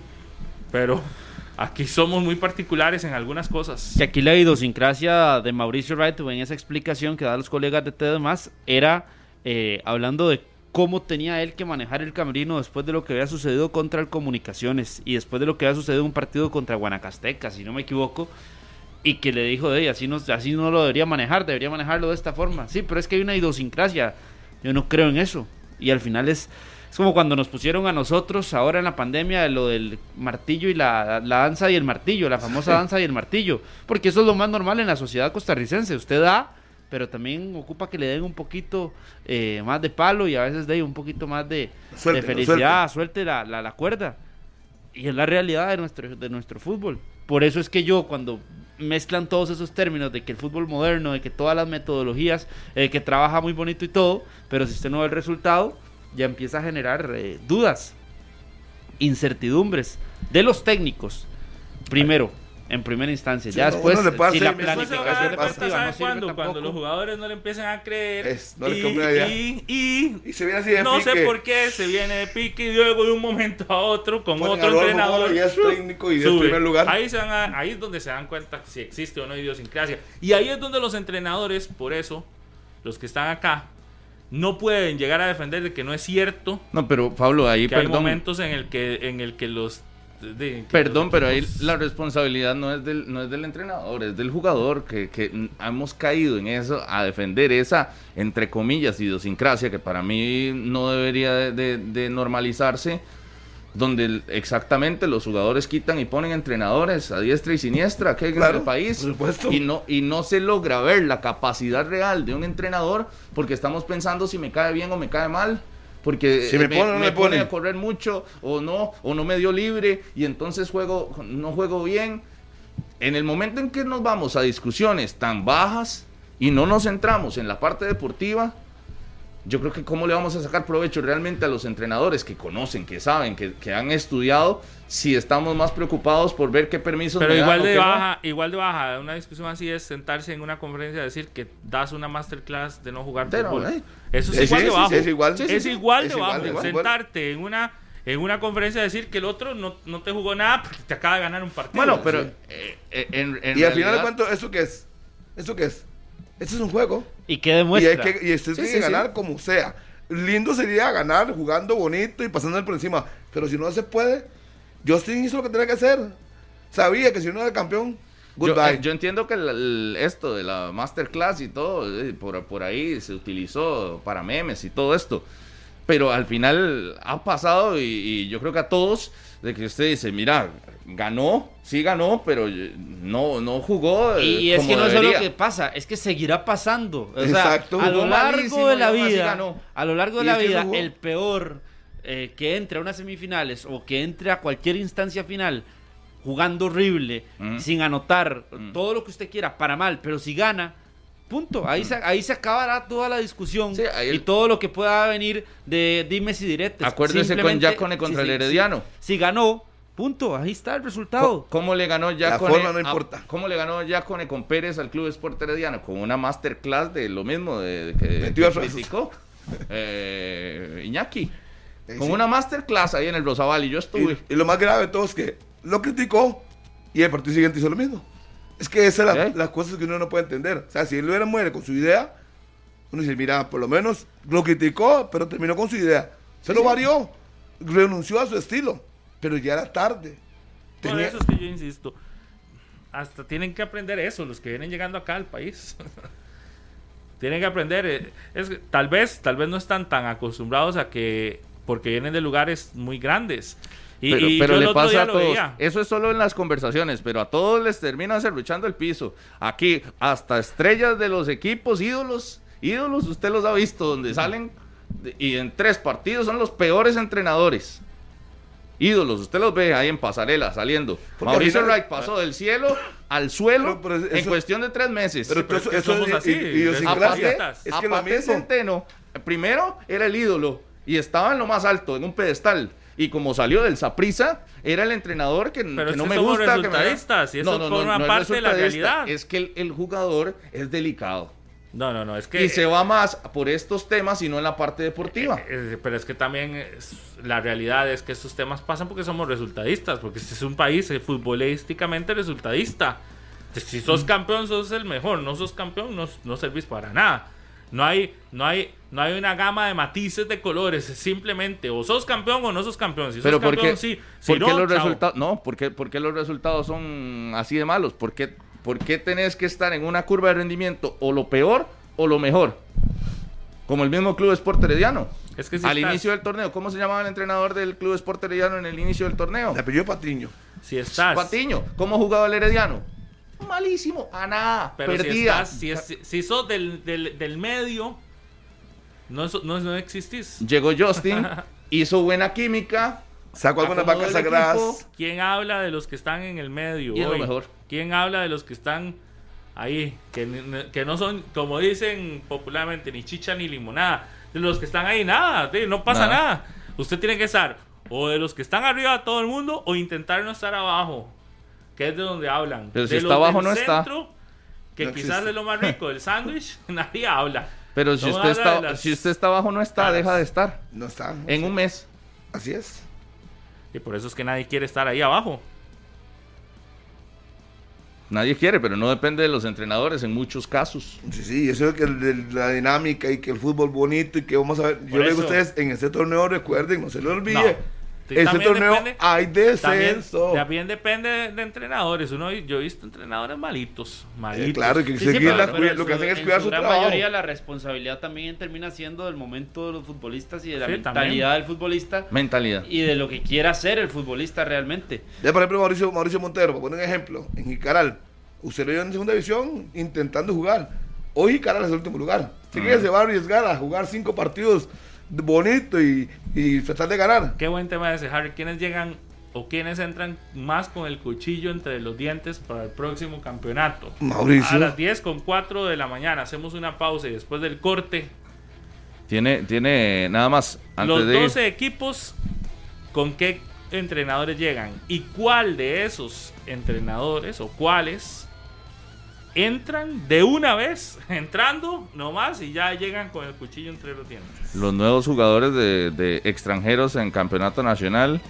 Súmele a Brian Calabrese, argentino, que llega a reforzar la delantera de los Toros del Norte, los sancarleños. del, del torneo 2021 en Nicaragua. Así que a, a este Darrickson vuelto, súmele a Ferrati. Brian Calabrese. Nuevos extranjeros para el fútbol de ¿Hace cuánto Costa? Rica. Porque el torneo va a ir domingo, miércoles, domingo. Así que le dio un mes o dos meses porque Bueno, y se lo, adapten. de, y lo de Lauro Casal también en su regreso. Ya, ya él conoce Pero hay que recordar, Harry, que- por lo menos en este mes de enero solo hay tres jornadas, ¿verdad? Después el campeonato tendrá eh, ahí el parón de selección y demás, un microciclo. Así que solo tres jornadas se jugarán en este mes de enero. Para Ajá, que ¿y? se tenga en cuenta de que ya no va a ir tan rápido, por lo menos en cuanto a llegadas y demás, y van a poder tener más tiempo los futbolistas que lleguen en ese, entre comillas, periodo de adaptación. Que yo no creo en eso, pero aquí se basan para defender o criticar a algunos. Bueno, vamos a ir al corte. Ya venimos. Aquí en 120 minutos.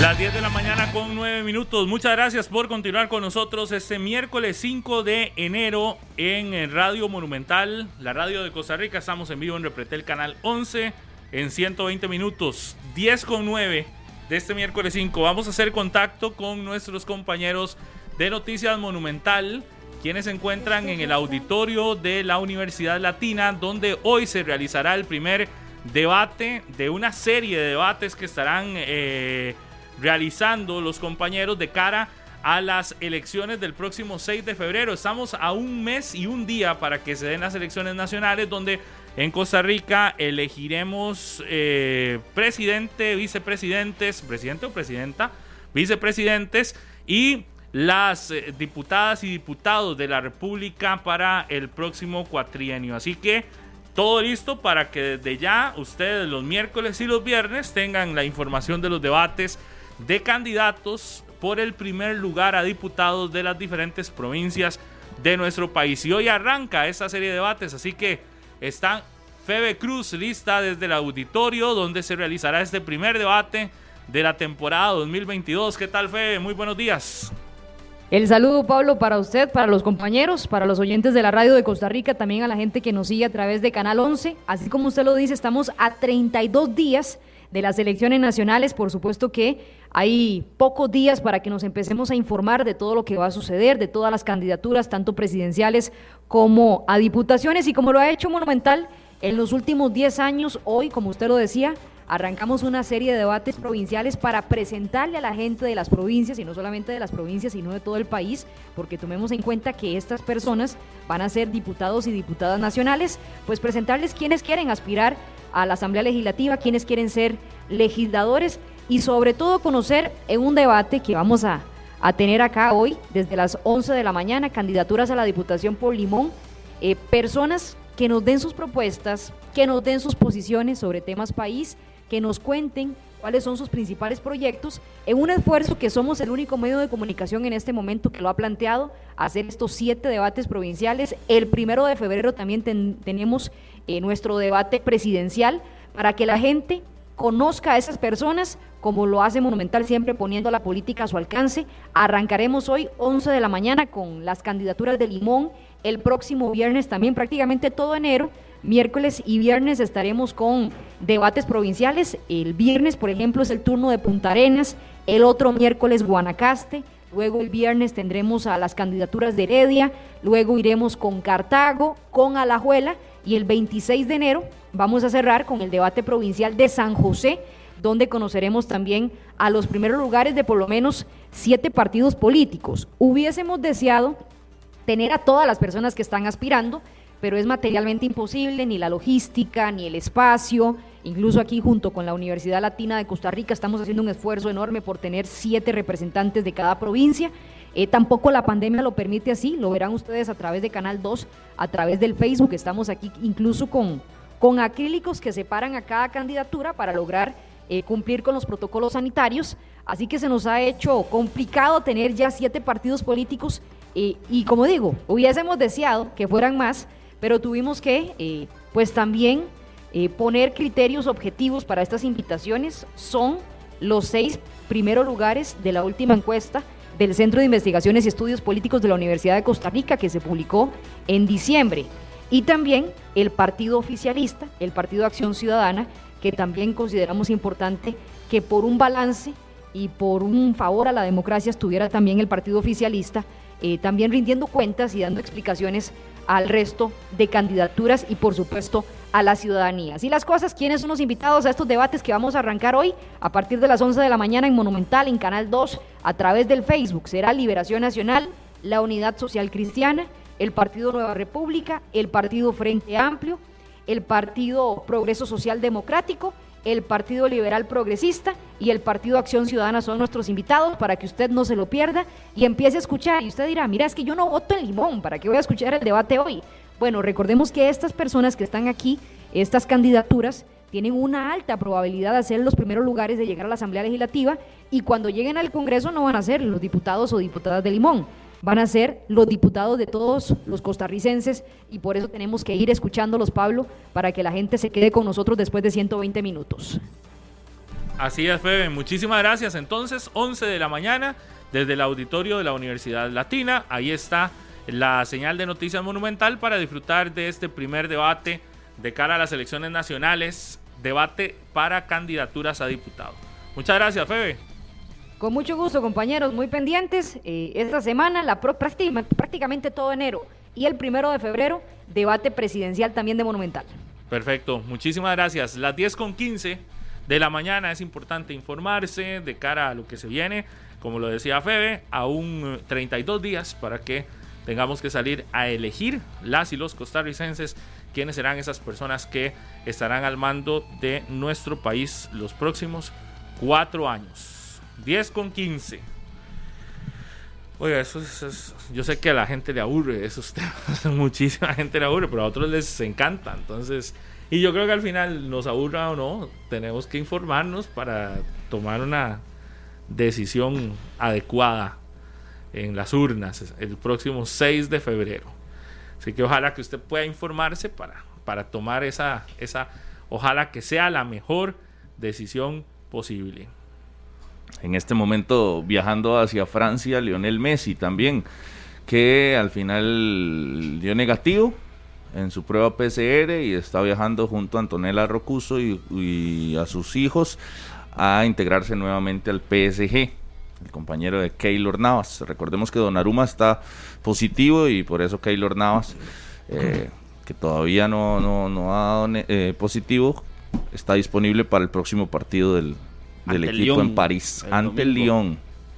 Buen partido. Ese tema de, del COVID de nuevo va a ser eh, de las suyas en eliminatoria, ¿verdad? Ojalá que no, que no afecte mucho a nuestra selección pero a como está la cantidad de casos, a como está la situación en, unos, en algunos países y aquí mismo, con una cantidad enorme de, casos nuevos, no, no así de hospitalizaciones y muertes por, por dicha, eh, según informaba ayer el Ministerio de Salud, no han aumentado ni las hospitalizaciones ni las muertes, pero sí una cantidad de casos eh, más amplia, entonces recordemos que quizás no vaya a afectarnos tantísimo en esas otras áreas, pero sí cuando usted lo pasan como positivo y de nuevo tiene que irse a hacer este, la cuarentena, que al final son menos días, ¿verdad? 10 días. 10 días, pero a nivel Pero de los nexos y todas las cosas estas te pueden generar un, problema en algún momento con alguna con algún juego eliminatorio que se vienen para finales de, de, enero. Entonces, de nuevo, con la cantidad de casos, con el repunte de la pandemia, vamos a ver qué tal sucede con la eliminatoria, que tenemos que, que, que ojalá podamos contar con la mayoría de futbolistas. En el caso de, de, de, Navas, y yo creo que para nadie es un secreto, para los partidos de enero y febrero que vienen es fundamental. Es decir, para el partido contra Panamá, nosotros tenemos que tener los mejores contra Panamá, los mejores contra México y los mejores contra Jamaica, sin ninguna duda. ¿Sabe cuál es una, Ojalá que entonces no se contagien en estos días. Y sabe cuál es uno. Está bien con los ticos, pero los ticos son, somos poquitos. El jugador más importante de Jamaica juega en Inglaterra y está pendiente a ver si Inglaterra va a dejar salir a sus jugadores para esa fecha FIFA. Michael Antonio, que de hecho le anotó a la selección de Estados Unidos y podría no viajar. Así nos pasó cuando vino Jamaica aquí a nuestro país, que muchos jugadores importantes, incluso Leon Bailey, no, pu- no pudieron No podían ingresar al país porque estaban en la lista roja. Realmente era eso, ¿verdad? Alrededor de ocho jugadores de Inglaterra. de la Premier y, y- y demás que no pudieron jugar. Es que el Porque Reino Unido Costa tiene una en la lista En roja. la ajá, lista roja. Pero ya no estamos en esa lista Eh, roja. Es que el, el Reino Unido, dependiendo de cómo se mueva el Omicron, puede que envíe una lista nueva y entonces prohíba también la salida de jugadores. Así que Si ven casos, aquí subieron un 120, yo no sé qué por ciento de una semana a otra. Entonces, ojalá Que no nos- metan a esa lista. Muchas informaciones ahí, la gente está muy al pendiente de todos los detalles, ¿verdad? Marcelo Hernández eh, vivía en la Guásima y al parecer ya la, la- mucha gente está escribiendo de que está en alquiler nuevamente la casa. Parte de esos detalles y esos movimientos que se van ¿Y para dónde se habrá ido? de vivir? generando. ahí por Ochomoco, Tres Ríos. Lo he visto mucho por San Ramón, pero no sé. este... Ah, no, pero le queda muy lejos. Ah. ¿Dónde estamos, eh? Le queda muy lejos de Cartago. Romosel por ahí. San Juan del Tibás. Oiga, yo le, le pregunto, les pregunto.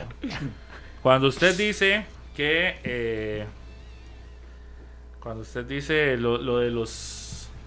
Es que de- está feo, que no fue bonito. El Jicaral, que fue el último Ajá, lugar. usted dijo eso. ¿Cuál es, es Mauricio Montero el que llega con el cuchillo más entre los dientes? Por supuesto. Mm, No, por sé. ser nuevo, no. Sé. Es que se No, no, el que, se el está que jugando llega con, lo- el con el cuchillo entre los dientes, que yo no sé por el proyecto que están formando y que me extrañó, por cierto, verlo entre los técnicos nominados para ser el mejor del torneo anterior es don Luis Fernando Fallas. Ese estoy con usted en esto. Y no entendí por qué estaba nominado a ser uno de los mejores técnicos cuando los resultados no lo acompañan y no lo han acompañado en el cierre prácticamente toda la segunda vuelta. Me han gustado algunas posturas suyas en este 2022. Ya, ya Sí. habla diferente y también con esto es- estoy de acuerdo. Pero Luis Fernando Fallas. Luis Fernando Fallas es el que está más presionado y, y su proyecto. Aún así, me parece que Guanacasteca tiene buenos refuerzos. Pero si es el más presionado por la continuidad. Es que el Chunche viene llegando, Harry. ¿Cómo lo va usted? O sea, ni, ni, ni ha debutado y o ya sea, hay tiene. que el- ponerse un poquito más serios. No, no, No. yo, yo no, no, no, o sea, o sea, yo le voy a decir una cosa a usted. Yo soy muy serio, pero yo le garantizo a usted que si arranca el campeonato y Jicaral no tiene resultados positivos en cuatro partidos, le cortan la cabeza. O sea, eso no, porque se está jugando la permanencia, Carlos. El que no, el que a hacer es usted. No se está jugando eh, Roy Barrantes, no ha Solo le invertido da cuatro dinero. partidos ah, para que demuestre. Eh, y usted cree que Roy Barrantes va a No, entonces no. empezar, no, le voy a dar seis más a decirme. Sí, pero ¿cuántos y- le dieron? ¿Cuántos le dieron ¿Y a César Eduardo Méndez, ¿Y Harry? cuánto es la brecha? ¿Cuánto es la brecha de puntos con respecto? ¿Y qué pasa si, por ejemplo, los cuatro partidos, el penúltimo que es Guadalupe, empieza a sumar y se le va yendo? Sí, pero tendrá que Ah. tener el cuchillo entre los dientes también Walter Centeno. Tendrá que tenerlo. Luis Fernando Sí, Fallas, pero que quedamos- son los que están en esa última posición también, o en esas últimas posiciones. Quedamos claros que la pregunta y es... que la, se mantienen ya, eh, o que pudieron tener una pretemporada, que La estuvieron con algunos fue partidos clara del y torneo contundente. anterior. No más tiempo para vuelvo, planificar. le- vuelvo y lo repito. La pregunta fue clara. ¿Quién, no quiénes? ¿Quién tiene el cuchillo entre los dientes? Luis ¿Quién? Fernando Fallas. Para mí, Montero. ¿Por qué? Porque viene entrando. Coge un equipo último lugar. Roy Barrantes no se va a dar el lujo de, como ustedes pensando, le voy a dar ocho partidos, a ver si recupera. No, porque esos ocho partidos se puede aumentar la brecha. Entonces, yo hacer mi comentario Ajá. sobre eso. ¿Y qué pasa si Guanacasteca empieza con cuatro partidos consecutivos y los resultados, a como usted lo pone con el ejemplo de Mauricio Montero, yo lo pongo con fallas y los resultados no se le dan? Es que si usted ve la planilla hoy de Guanacasteca, se ha reforzado Pero no, los no, no, pero es que yo no le estoy hablando de, no, yo yo sé- no le estoy yo hablando de estoy hablando de realidad. plantillas. Yo le estoy hablando. Yo estoy hablando de realidad. Yo En no le estoy hablando de plantillas a usted. Le ¿Qué me estoy hablando de técnicos y situaciones complejas para los equipos. Entonces, basándonos en las situaciones complejas, en la planificación que pudo existir para fallas, porque se mantuvo del torneo anterior, trae más el cuchillo entre los dientes, trae, No sé, no trae la necesidad de ir a que Guanacasteca pueda levantar su nivel o dar un paso al costado de él como técnico. Pero ya Fallas demostró que él sacó ese equipo, está en último lugar. Pero- y lo agarró y tuvo como cientos de partidos sin perder. ¿Cuáles fueron los últimos 10 partidos de Guanacasteca, los resultados? Dígame los últimos 10 resultados. Y ahí cuando usted se da cuenta de la realidad para Guanacasteca, entiende a la perfección que no terminaron bien el torneo, más allá de ganar ese partido contra el Saprissa, que por eso seguramente lo, lo nominaron en los premios de, de una FUT, porque no debería estar. Pero, pero Es ¿cuáles fueron los últimos resultados? Ocho partidos. Sí, y le, la, Ocho partidos perdiendo consecutivamente, alrededor de ocho, siete partidos consecutivos perdiendo, uno, otro, tras otro, tras otro, perdiendo. Entonces no, no va a entrar con una presión aún mayor, sabiendo que el cierre del torneo anterior fue malo.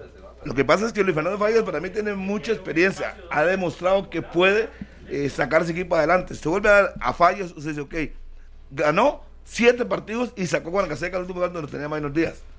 Y vea que no le aguantaron mucho. Pero queda muy claro, a mi criterio, que Montero viene llegando, no tiene muchos refuerzos.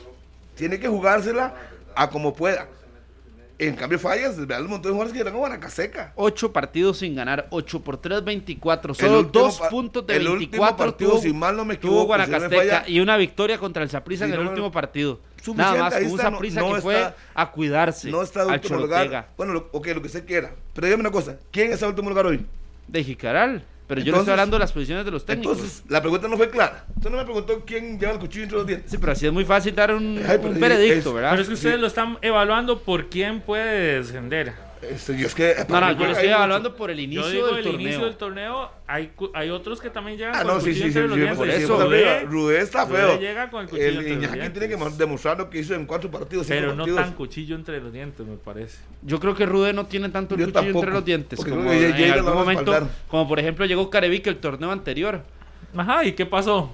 Perdió Lo cuatro fueron partidos y y, de chao. una vez se fue. No por eso, pero Carevic sí llegaba con el cuchillo entre los dientes por todas las situaciones que ha vivido antes.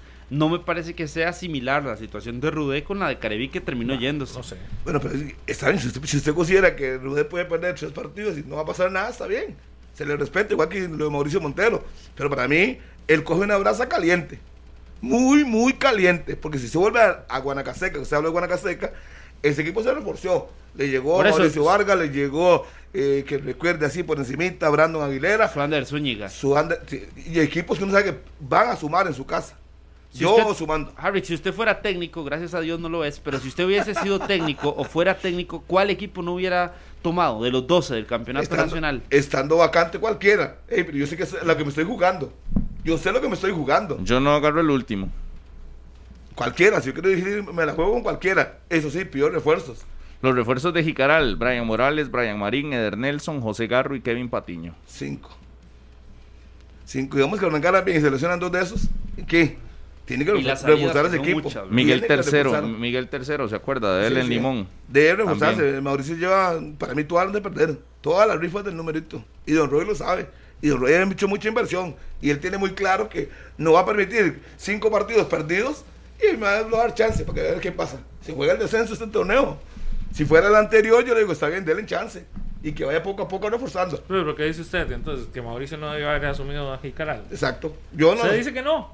No, Mm. Él lo coge por la oportunidad de dirigir. Pero yo no cogería el por eso, por eso. Sí, pero es que no, es que no Usted ni quiere dirigir en primera y, y tiene refuerzos. chance. Es que por lo menos que busques tres, cuatro refuerzos que le ayuden.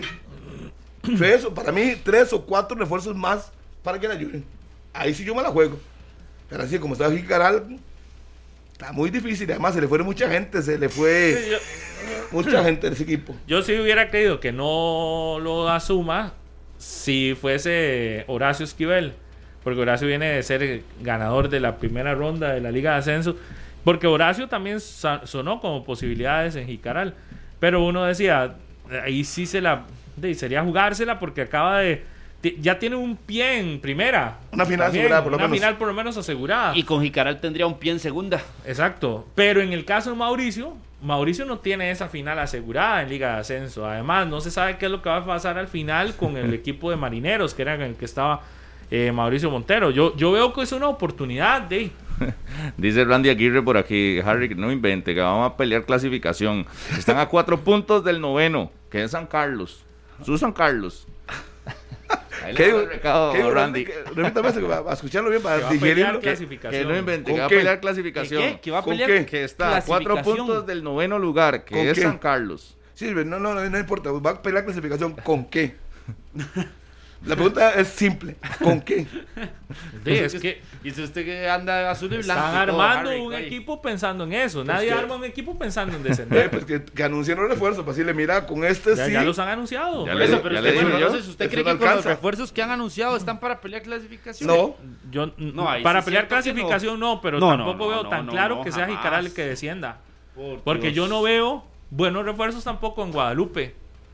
Yo un poco más en San Carlos, pero a San Carlos hay que creerle. José hay que ver para último. creer. No, pero yo veo mejor los de Guadalupe, los refuerzos de Guadalupe que los de Jicaral. pero es que yo- los de Jicaral, pero- vean las situaciones, pero vamos ¿verdad? a ver cuál Guadalupe vamos a ver. Esperemos a ver cuál Guadalupe vamos a ver. Si vamos a ver un Guadalupe es el toque toque y, y perdiendo partidos de Principales contendientes al descenso, entonces, Para Jicaral. mí son Guadalupe Jicaral.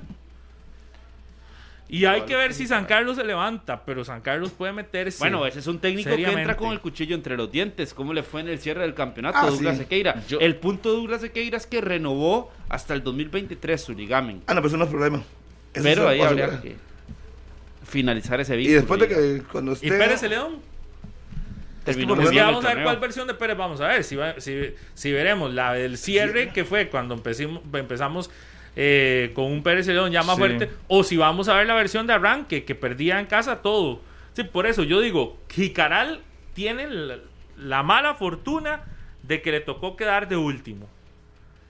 Pero es que los que están arriba de Jicaral tampoco han sido tan, No, no, tan, tan solventes. solventes. No, no, no, Entonces usted dice, Jicaral tiene mucho que ganar también. Pero Yo- de los, de los cuatro que están allá atrás. eh, De los cuatro que están y ahí sumando atrás. a Pérez, Pérez ya, ya yo creo que ya se ha ido cancha más saliendo de ese de, esas cuatro, ¿cuál es? La que más podría sumar. La que más podría la de Jicaral sumar. para mí. La visita de esas cuatro podría ser la de Pérez y la de Jicaral. No, pero, pero Pérez no está ahí metido ya. Pérez está octavo lugar. Sí, pero la diferencia no es tan alta. No, No, es no, tan amplia. pero es que sí. Pero digamos, mucho. No, que, yo veo- que no metamos a Pérez, está bien. De las, de las otras cuatro, la del Carlos Ugalde es que. eh, ¿Cuál Carlos Ugalde ya fue? eh, El Carlos Ugalde últimamente no fue, no Eh, fue y- problema. el Collella, Guadalupe prácticamente solo dos partidos. Un- en el año 2021 ganó en el Collella. Por eso Fonseca. tiene demasiado, de- yo creo que tiene demasiado margen. Jicaral si hace que su condición de local valga. Porque creo que es la visita más difícil de esas cuatro. Pero. O sea, para decirle a mí a me José, fal- a mí me ¿sabe para decirle a José, Jo- José Molina, me metí a la aplicación de la UNAFUT y no está la tabla acumulada. Ahí sí me ayuda, José. Para la aplicación estoy siempre fiel y no la veo. Entonces no, aquí, no ahí está el detalle, pero quería ver cuáles eran los últimos. Yo veo en problemas Jicaral, Guadalupe y San Carlos. Y con el cuchillo entre los dientes me sumo a Carlos, porque ¿Y San Douglas Carlos no? Sequeira no lo veo. ¿Y San Carlos? ¿Cuál dije? San Carlos. Dijo, Guara- dijo Jicaral. Guadalupe y San San Carlos. Carlos. Ay, San Carlos. Sí. Douglas Sequeira me parece que también entra con el cuchillo entre Sí, los claro. dientes. Por- Ese proyecto es también de una muy buena inversión y muy serio como para estar ahí. Tabla de, la tabla de posiciones. Último lugar es Jicaral. Guadalupe es en el, está en el número 11, es el undécimo. ¿Cuánta diferencia? Un punto. Pues no es nada. Y después Guanacasteca tiene 24, Ay, se me había ido mí ese, sí. al igual que Pérez Celedón y San Carlos. Sí, pues yo, no, yo no veo ningún problema por Guanacaseca. Yo no lo veo ni un. Siempre y cuando no sigan con esa idea de que tienen Pero que es que, meter a todos pero los es que han jóvenes, anunciado que van a seguirla, partidos. van a seguir esa idea. No, Querían tener un no, equipo no sub-23, así lo dijo Luis Fernando Fallas en Sí, una conferencia. claro, no el mismo, otro torneo vamos con equipo sub-23. No es lo mismo meter a Aguilera Sí, con pero- experiencia, no es, que es diferente. Meter a. ¿Cómo se llama? Bueno. Muchachito que es bueno, pero está muy joven. Nadie lo conoce. Velázquez, Diego Velázquez. A meter a Aguilera, o sea, tiene experiencia. Creo que Anthony Contreras, Tiene con experiencia. Brandon Aguilera, Axel, Axel Ah, Quiroz, que Quiroz, hizo un sí. muy buen torneo. Ese es un con buen Guadalupe. refuerzo de Creo de que por ahí en, en esas líneas tiene. Claro. Jóvenes, o sea, sí son jóvenes, entiendo, pero ya tiene jóvenes un poco más Para consolidados. bajarle el. Eh, estará entre esos entonces. que la entre- vez pasada sí era un alto rendimiento Exacto. eso, y, y novatos en primera. Pero aquí hay experiencia. Yo no veo a Guanacaseca metido en ningún tipo de problemas. Sinceramente se lo digo. No veo a Guanacaseca y no lo veo perdiendo tampoco muchos partidos en el Chorotega. Si no es contra Herediano, contra la Liga o Saprissa, no lo veo perdiendo tantos partidos en casa. Entonces, yo no veo a Guanacaseca metido en eso y Fallas tiene mucha experiencia. En cambio, Si yo vuelvo a ver a Mauricio, de Mauricio creo que es el primer equipo que ahora, no, ya tuvo Carmelita en su momento y ahora Jicaral. Y todo fue en segunda división. Ha tenido experiencia, estamos de acuerdo, pero eh, jugársela. Y si no pide refuerzos, yo co- calculo que cuatro refuerzos. Pero es que yo estoy escuchando como que si. Como también sacando usted del saco a Guadalupe. Guadalupe tiene Es que, que no- meterse ni ahí sé qué también. pasa. Pero, pero, pero eh, comparándolo con Jicaral, Guadalupe sí está mejor reforzado. Por lo menos ahí ha tratado de ir el regreso de Josimar Pemberton, por ejemplo. Es que Jicaral no ha tenido un, Andrés Gómez. un refuerzo pesado, un refuerzo Pero que... veamos en cancha a ver qué, cómo funciona también. Pero bueno, Tenemos que esperar. Es, bueno tirar si no- uno dice, ok, por los refuerzos. Yo me voy por los refuerzos. Sí, igual Harry que el año pasado no dijo que Pérez Celedón es que iba a ser el, Ese fue el- último de el- final de ese- Bandón. el descendido. Ese es un. Ese es un. ese Y es como un- siempre. Ese es un. ¿Cómo se llama? Un. Vaticinio. No, no, es, es uno de los puntos. Usted lo está dando por, por refuerzos. Yo lo doy por, por condición de local. Si Jicaral hace valer esa condición, yo creo que, que- que se puede salvar del El descenso. peor de los locales ha sido Guadalupe, eso sí está claro. Pues Pate tendrá que renunciar a su idea, a ver qué hace, porque no puede seguir jugando chiqui chiqui. Además, no creo que tampoco lo van a permitir. Es un Llegará un cambio- momento que tendrán que cambiar. ¿sí? Pero, ¿sabe qué? Lo de, lo de Guadalupe es un cambio opuesto.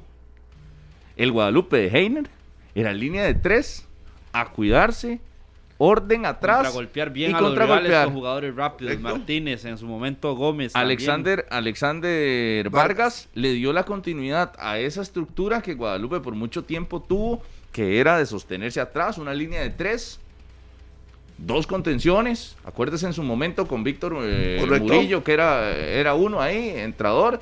Usted veía, eran cinco defensas y los dos contenciones defensivos también.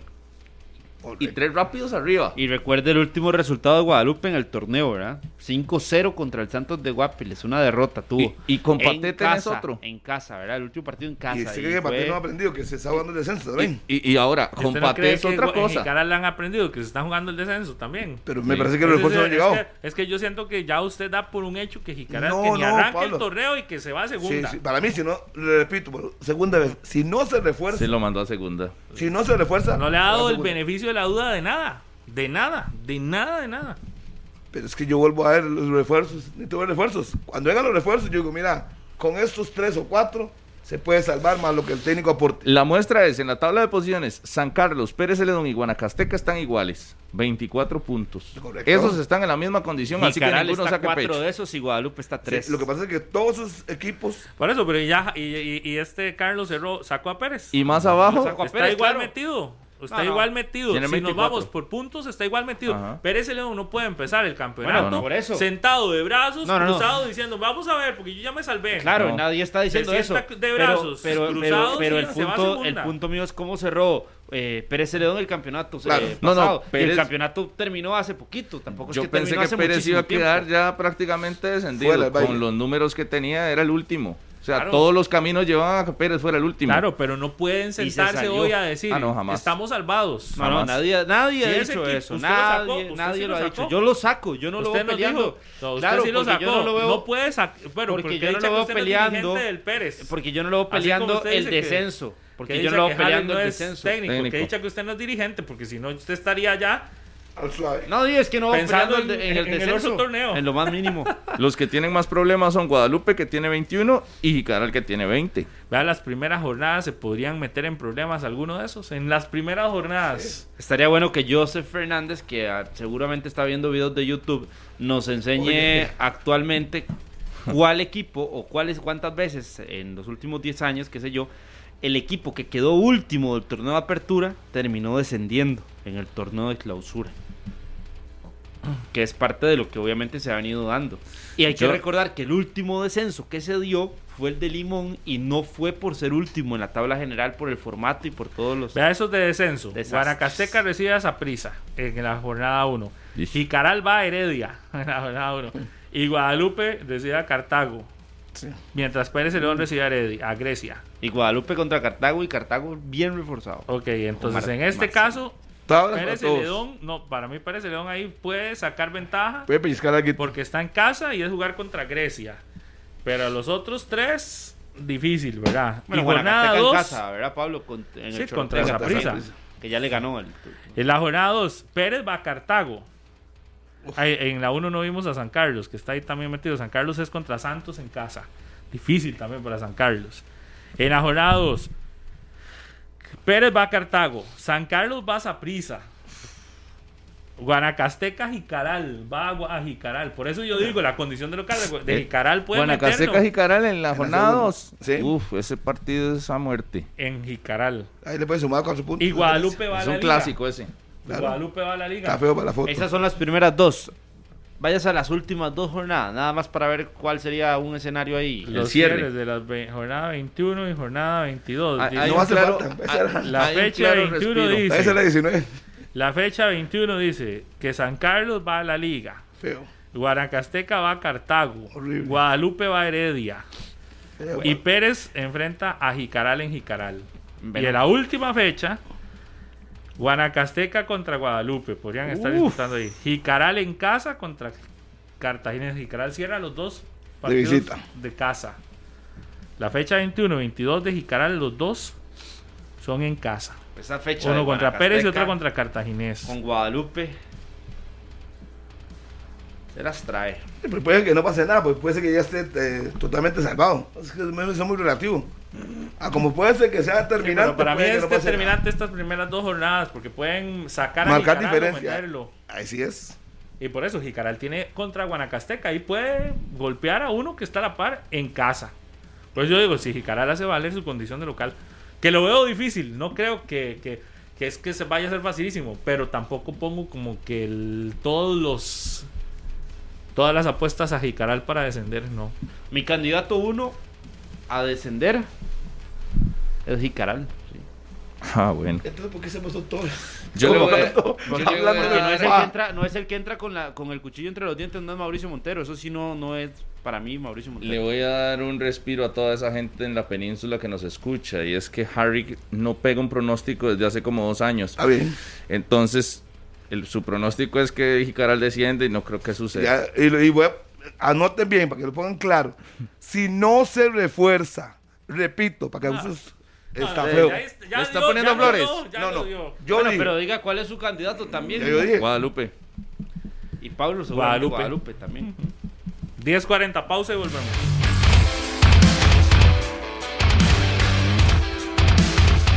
Saludo a toda la gente que nos está siguiendo en esta mañana de miércoles 5 de enero. Gracias por continuar con nosotros. Un saludo a don Johnny Monge Molina, serediano que está siempre en sintonía de 120 minutos. Ojalá que tenga una pronta recuperación, don Johnny. 10 con 43. Eh, ya vieron que el próximo lunes, si Dios lo permite, a las 8 de la noche regresa Conexión Fútbol por Repretel Canal 11, lunes 8 de la noche. Para que no se pierda, con mucha más eh, análisis, polémica y la incorporación de nuevas eh, panelistas y nuevos panelistas que formarán parte del staff en un año mundialista como este 2022. Todo centrado en fútbol para que usted no pierda detalle de los análisis, pero también que se divierta en una hora completamente de entretenimiento, de discusión y de debate. Yo no me quiero imaginar, evidentemente, ya cómo cambiará ese, ese debate y esa discusión con la incorporación de figuras como Hernán Medford. Sí. Ajá. Ahí se agacha el hombre ahí. A ver si se agachan. A ver cómo les Todos los va valienticos. con Medford, la incursión Rodolfo Mora. de, de Sí. porque Medford es cosa Directo. seria. Y las nuevas compañeras, Merlin Villarreal, periodista de experiencia también ya en diferentes este, medios de comunicación eh, y una conocedora sin lugar a dudas de fútbol. Así que Merlin que viene a aportarnos también. Y de Mari Escalante, también otra periodista deportiva que tiene experiencia hasta jugando fútbol. Fue parte de- del equipo de Heredia, ¿verdad? De femenino. Y bueno, y también con su conocimiento metida siempre en el campo del fútbol. Así que esto promete mucha, mucha polémica, mucha discusión, mucho... Va a ver usted la invitación hecha para que a partir del próximo lunes 10 de enero no se pierdan el regreso en el 2022 del programa Conexión Fútbol, lunes 10 de enero a partir de las 8 de la noche aquí por Repretel Canal 11. Va a estar bueno, no se lo pierda. 10 y 46 en la mañana. Si no se echa para atrás el hombre. El gallito, gallito monumental. Medford pega unas increíbles, pero a veces tira unas que no oiga ni para adelante ni para atrás. Espero que las sostenga en Y conexión. se acuerda Minor Solano aquí diciendo de Que le Medford, faltaba claro, capacitación. sí, sí, ¿Y claro. ahora y qué? ¿Que le faltaba qué? Capacitación a Medford. No. Capacitación, sí, sí. Y el No, día no, que lo no, pusimos no. aquí de 120, le digo, pues no, dígale lo que se- todos los días dice aquí. Hoy lo tiene ahí, pregúntale. No, se- se- algunos se echan para Se atrás. puso Entonces, blanco cuando vio el banner. empezó así suavecito, suavecito. Y se fue calentando Hernán, se fue calentando, calentando ahí, Mainito aquí. Oiga, todos se dieron cuenta el lunes cuando aparecieron los banners de, Ah, no sabían. de guardado. Nadie sabía nada. De las bombas. Una contratación bomba. Yo no me voy a perder el lunes, Paxi. A Medford. Ojalá tengan el a- ring el lunes de una a vez para Rodolfito. que pongan A a... ver cómo le va en el foot tenis a Medford. ¿Cómo no ahí? Si fue futbolista profesional. Bueno, espero. Pues póngase serio. No, no, no. Espero que mantenga no. su toque. Póngase serio, póngase serio. Eh, no, es que la expectativa Dios. es alta, ¿verdad? La expectativa es alta. Yo- La suya. ¿Cómo? Sí, no, no, no dice usted que es un jugador que es Eh, seleccionado. no, pero, y Italia no- 90. ¿No vio lo que dijo Harry? Que lo va a ver el lunes por Medford, no por usted ni por nadie no, no, no, no. Va, a verlo por Medford. No, para ver cómo lo lleva a la escuela. Sí, quiero, vamos a ver, ver. quiero, ojalá el primer ring sea contra Rodolfo. Por eso, eso es lo que yo digo. Ojalá, Ojalá sea que contra sea el primer Rodolfo. no, el lunes no hay ring. Creo que el martes. Ojalá, ojalá que si juega tanto ahí, sí, Ojalá que la rifa lo ponga contra Rodolfito. Ese, ese le estoy deseando. Yo también, usted me avisa el día que le toque ese. Ese lo estoy deseando porque no son, ya, ya no son conferencias, ahora es tú a tú. Sí, sí. Vamos, vamos a mirar. ¿Qué Ah, no, pero está bonito, está bonito. Bueno, invitados el próximo Dale lunes regresa a la edición del 2022 de Conexión Fútbol con nuevos panelistas, más polémica y veremos nuevos juegos. ¿Qué más hay? Nuevos juegos y algunas sorpresitas por ahí. Bueno, sorpresitas. Hay de todo, hay de todo. Bueno, nada más no se lo pierda a partir del lunes, a partir de las 8 de la noche por Canal 11. 8. La formación de la liga en el partido que enfrentó al Santos de Guapiles esta Dígame. mañana ahí en el CAR. Leo Moreira, Jürgen Román, José Miguel Cubero, Alexis eh, Gamboa. Gamboa, Fernán Ferrón. Fernán Ferrón de lateral. Barlon Sequeira y Carlos Mora abiertos. Centralizados Celso, Bernal y Alex López. Y Johan Venegas como el hombre más en punta de la liga. La apuesta de la, de la liga va a ser con Carlos Mora por el costado derecho este torneo. En Será el de reemplazo de Alonso Martínez. Carlos Mora. Y por el costado izquierda, eh, em, izquierdo, a menos de que no suceda nada extraordinario, entonces Dave Barlon se queda otra oportunidad más. Otra de tantas oportunidades. Hay que ver, ¿verdad? Con qué, qué sucede con Aaron Suárez. que no estaba. Porque Aaron Suárez, Suárez debería jugar por el centro. que esté centralizado. Pero, ¿qué sucede? En el centro la liga tiene Alex, a Alex López, Bernal, a Bernal, a Celso Brian. y a Brian. Claro, pero el rendimiento tiene que ser el que predomine. Ya la veremos. decisión técnica tendrá, debería, o en el papel y en, y en la realidad, debería ser el que esté mejor. Y el que demostró estar mejor el torneo anterior El torneo fueron anterior. Suárez. Veremos si este torneo Veremos. Sí, claro. mantienen su rendimiento. Por eso, pero también Y además, ¿cuál de esos tres sentás? ¿A quién sienta esos peces sí, gordos? que no esté bien. Pero empezando el campeonato. Debería esa es la respuesta más fácil. Pues Pensé por eso, que eh, sí, tras que de no que esté le, echo bien, me- le pongo medallas Si no está a bien, Carlitos y si las no- tira al suelo. si no Sí. está el bien, que juegue mejor. Si no está bien, Alex, sí, si, no Si sol, no me mojo. si no está bien Alex López, tendrá que sentarse Alex Sí, López. El que, el que juegue mejor. Pero es muy titular. fácil. Si Si no, llueve, bien sale el Alex sol. López, no está bien Alex López. Póngale nombre, le dije ¿cu- a Bernal, a Celso o a Alex. López. ¿A Hoy, cuál sienta? hoy, hoy siento en a 120 Alex minutos hay que poner así. No, sé qué programas usted es el ve. que le da miedo poner nombres en esta mesa. Es el Dígalo. que nunca pone nombres. Pero no se altere. Alex En esa López. formación, vea. Alex López lo sienta. Sí. vea, la formación de la liga debería de ser. Eh, bueno, por ahora está suspendido el portero, así es que de jugar a Ju A Ju. por la necesidad de los cuatro partidos de Moreira. Éxitos a Ju Bien este ganado. Va a ir Pipo González con Faerón. Debe ir a la derecha Smith y a la izquierda debe ir Román o Lawrence. Eso no lo tengo muy claro. Pipo con. Eh, Sí, los dos centrales. Este, ese no es mi. Pipo mi- de perfil izquierdo. Pipo con Gamboa van a jugar, Harrick. Uh. Le estoy dando mi equipo. Ah, bueno. yo creo que debería jugar la liga. Porque Perfil yo creo- izquierdo, Pipo. Sí, sí. No ha llegado, no lleva ni un día después de sus vacaciones aquí, no lo han dejado en paz. Sí, sí, es que tengo que venir para que se pongan emocionadas. Después de verlo en la playa, Sí. en la zona sur, en la zona norte, en Haciendo rice and de beans ahí todo. también. Un video. Bueno, no, no, no, No, no. lo vi en Limón, eso sí. No tuve tiempo, no me alcanzó las vacaciones. Ah, anda por todo el país, pero Limón no pasea. Oh, Las vacaciones. ok, ok. Bueno, siga, siga. el si- contención va a ser Bernal, Ale López y Celso. Y te- me estoy pensando campo a Brian. No, no. No, Es es que Brian cuesta. es banca derecha. Entonces en punta Venegas, con, yo pondría a Venegas Pero con el, con el el, contención solo Bernal y adelantados Celso y, y. Alex. Alex. puede ser el segundo contención. Alex, Celso, voy con el panameño y voy con Venegas. Creo que hay de 11, si no me equivoco. Ya Venegas estaría para iniciar. No, le faltó uno. Le falta uno. Le todavía. falta uno. Y Amora. va, y va a cambiar porque no va a usar extremos, ¿verdad? No. ¿A es que Mora? la- a Mora. Que no me gusta mucho. O Suárez, podría ser uno de los dos. No me gusta mucho Mora, pero podría ser Mora Suárez. Vea lo que les- Montenegro no, Jürgens Montenegro todavía no.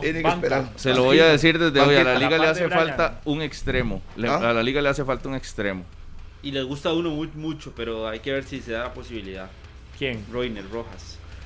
Hace estaba muy cerca de llegar. No, le- repito, a la liga le hace falta un extremo. Bueno, yo le estoy diciendo que le gusta mucho un extremo que está en campeonato nacional. Si llega Roiner, le sigue faltando un extremo. Ah, ok, bueno. ¿Entendió? Repita. ¿Entendió? Eh, bajo su punto Bueno, de puede vista. ser. Si usted cree que tenemos- ¿Cuál Roiner sería la Rojas va a llegar a ser el, el extremo Ok. titular de la liga, perdón, Eh, de todos Carlitos. se han dudado, se dudó Alonso Pero bueno, Martínez y hoy salió al extranjero. ¿Ya terminaron con la de la liga? Sí. ¿Cuál sería la de esa prisa? Y Aaron Cruz en la puerta. No, esa es muy fácil, esa sigue siendo Ah. la misma del torneo anterior. Entonces, prácticamente. Ok, dígalo usted. Sí. Aarón. Ryan Bolaños por izquierda, por derecha Ricardo Blanco, en el centro Auri David Y Waston. con Waston. En la media cancha, David Guzmán, Mariano Torres y Cristian Bolaños. Jimmy Marín, Carlos Villegas No, tendrá que jugar. Y en punto Orlando Sinclair. Y el, No, ¿a qué el nuevo. ¿Y el nuevo para qué lo yo trae? diría que el nuevo. Eh, sí, Francisco Rodríguez no. ¿A qué lo trae? Yo creo que va a ser titular. Es que por la forma en la que juega, con dos extremos, no, es delantero. Yo creo que el delantero será el hombre en punta este nuevo. Derrickson vuelto. Ah, no, no, no, no, sí es cierto, lo de vuelto. Vuelto por el, por el, por un costado, por el otro Darrickson. costado Jimmy Marín. Darrickson vuelto. Por un costado, Marín vuelto. Y cambia el costado izquierdo, nada más en Pero el por eso usted sigue manteniendo a Sinclair titular. Sí, Pero juega con dos Yo, delanteros. ma- yo metería no, vuelto puede jugar como extremo, por izquierda. yo metería a Francisco. Rodríguez de titular de una vez. Una y fuente, Herediano y el campeón. una buena fuente me dijo que le dijera a Carlitos que Reiner Rojas, ja, ja, ja, Jamás, es decir, nunca. del Herediano. Una buena No. fuente del Herediano me dijo Reiner Rojas con la liga. jamás. Imagínense. ¿Y la del Herediano cómo sería? Por eso le dije que La del campeón Uy, cambiaría ese- algo. El campeón no diría que Esa- nada. esa Yo es creo que buena. debería estar así. Esteban. Eh, No hay, no hay- no hay bronca. Keiner Brown con Basulto. a- Basulto, correcto. El derecho puede seguir siendo Aaron Salazar. Keiser. No, Aaron, Aaron ha jugado bien. Bueno, Aarón. Y por izquierda, el izquierdo del Herediano que viene. Brandon Bonilla. El nuevo. No, el otro, ¿quién era el otro? El otro que estaba antes. Diego. Hay de jugar en mexicano. Lo hizo bien. Es que equipo que juega bien no tienes que tocarlo, arrancar con eso. Si, Diego Sí. González. si la Sí. posibilidad le da para cambiar, pues las cambia. Pero de momento debería salir igual. Pero la- Diego, pero Diego González muchas veces, por Bueno, ejemplo, cuando- entró en el Saprissa cuando salió Aaron Salazar. Vamos, González. Diego el, izquierdo. el contención del Herediano que debe seguir siendo. Jelsin Tejeda Con junto Galo. con Galo. Por un costado Ajá. va Gerson Torres y el otro lado, ¿quién es el que está por el otro lado? Vamos a ver. Jewison o Rocha. Rocha. No. ¡Uy! No. de todo Jewison. Sí, Jewison. lo- lo- Oye, lo- pero lo terminó suene- En jugando Jewison Rocha. lo defiende en la CL, pero en la Heredia Sí, no pero es tiene que que no terminó jugar. jugando. Es que Terminó jugando Rocha, bien, Harvick, muy bien, Ok, siga, y siga. después. Y en punta de ataque los... mismos. Jendrik Y Y José. Guillermo. y Guillermo Ortiz. McDonald podría esperar también. Ok. Entonces lo de Roiner, ¿quién le, le pusieron de Herediano? ¿Qué? Y de Cartaginés. Ajá, ajá. Y de Cartaginés. es que ahora con Cartaginés, con Marcel, ya es otra cosa. No, ¿verdad? y puede jugar 10 del alto y Marcel. Se va a quedar esperando a Reino Rojas. Claro. Y la de Sporting está bonita de armarla también. Pausa y volvemos. Las 10 de la mañana con 58 minutos. Gracias por continuar con nosotros en el cierre de estos 120 minutos. Eh, decíamos que armar el, el, el 11 de Sporting es difícil. Está difícil, ¿verdad? es que tiene muchos jugadores. Uno puede pensar que Salvatierra y Meneses por los costados. Los centrales, eh, es que ni. Vamos a ver. Eh, Roy Smith, Tienen no- muchos jugadores nuevos. exacto. Entonces hay que ver dónde acomoda tantos. Sí, está Jekyll Medina, ¿no? Ahí. Medina también está en la. Diría, digamos que es. Eh, Randall Azofeifa, la media. a Sofeifa. Tiene a Luis Rojas Flores. de delantero. Rojas Rojas con. Brian eh, López, el ex Santos, juega- Y el jugará. otro, por el, el otro costado sería. saber Bernie quién tiene también, que puede Bernie jugar con línea de 5 al chino Madrigal.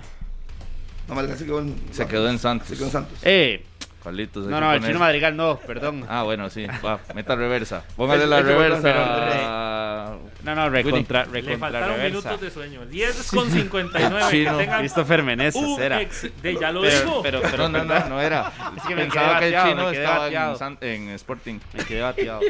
Se quedó en 2021.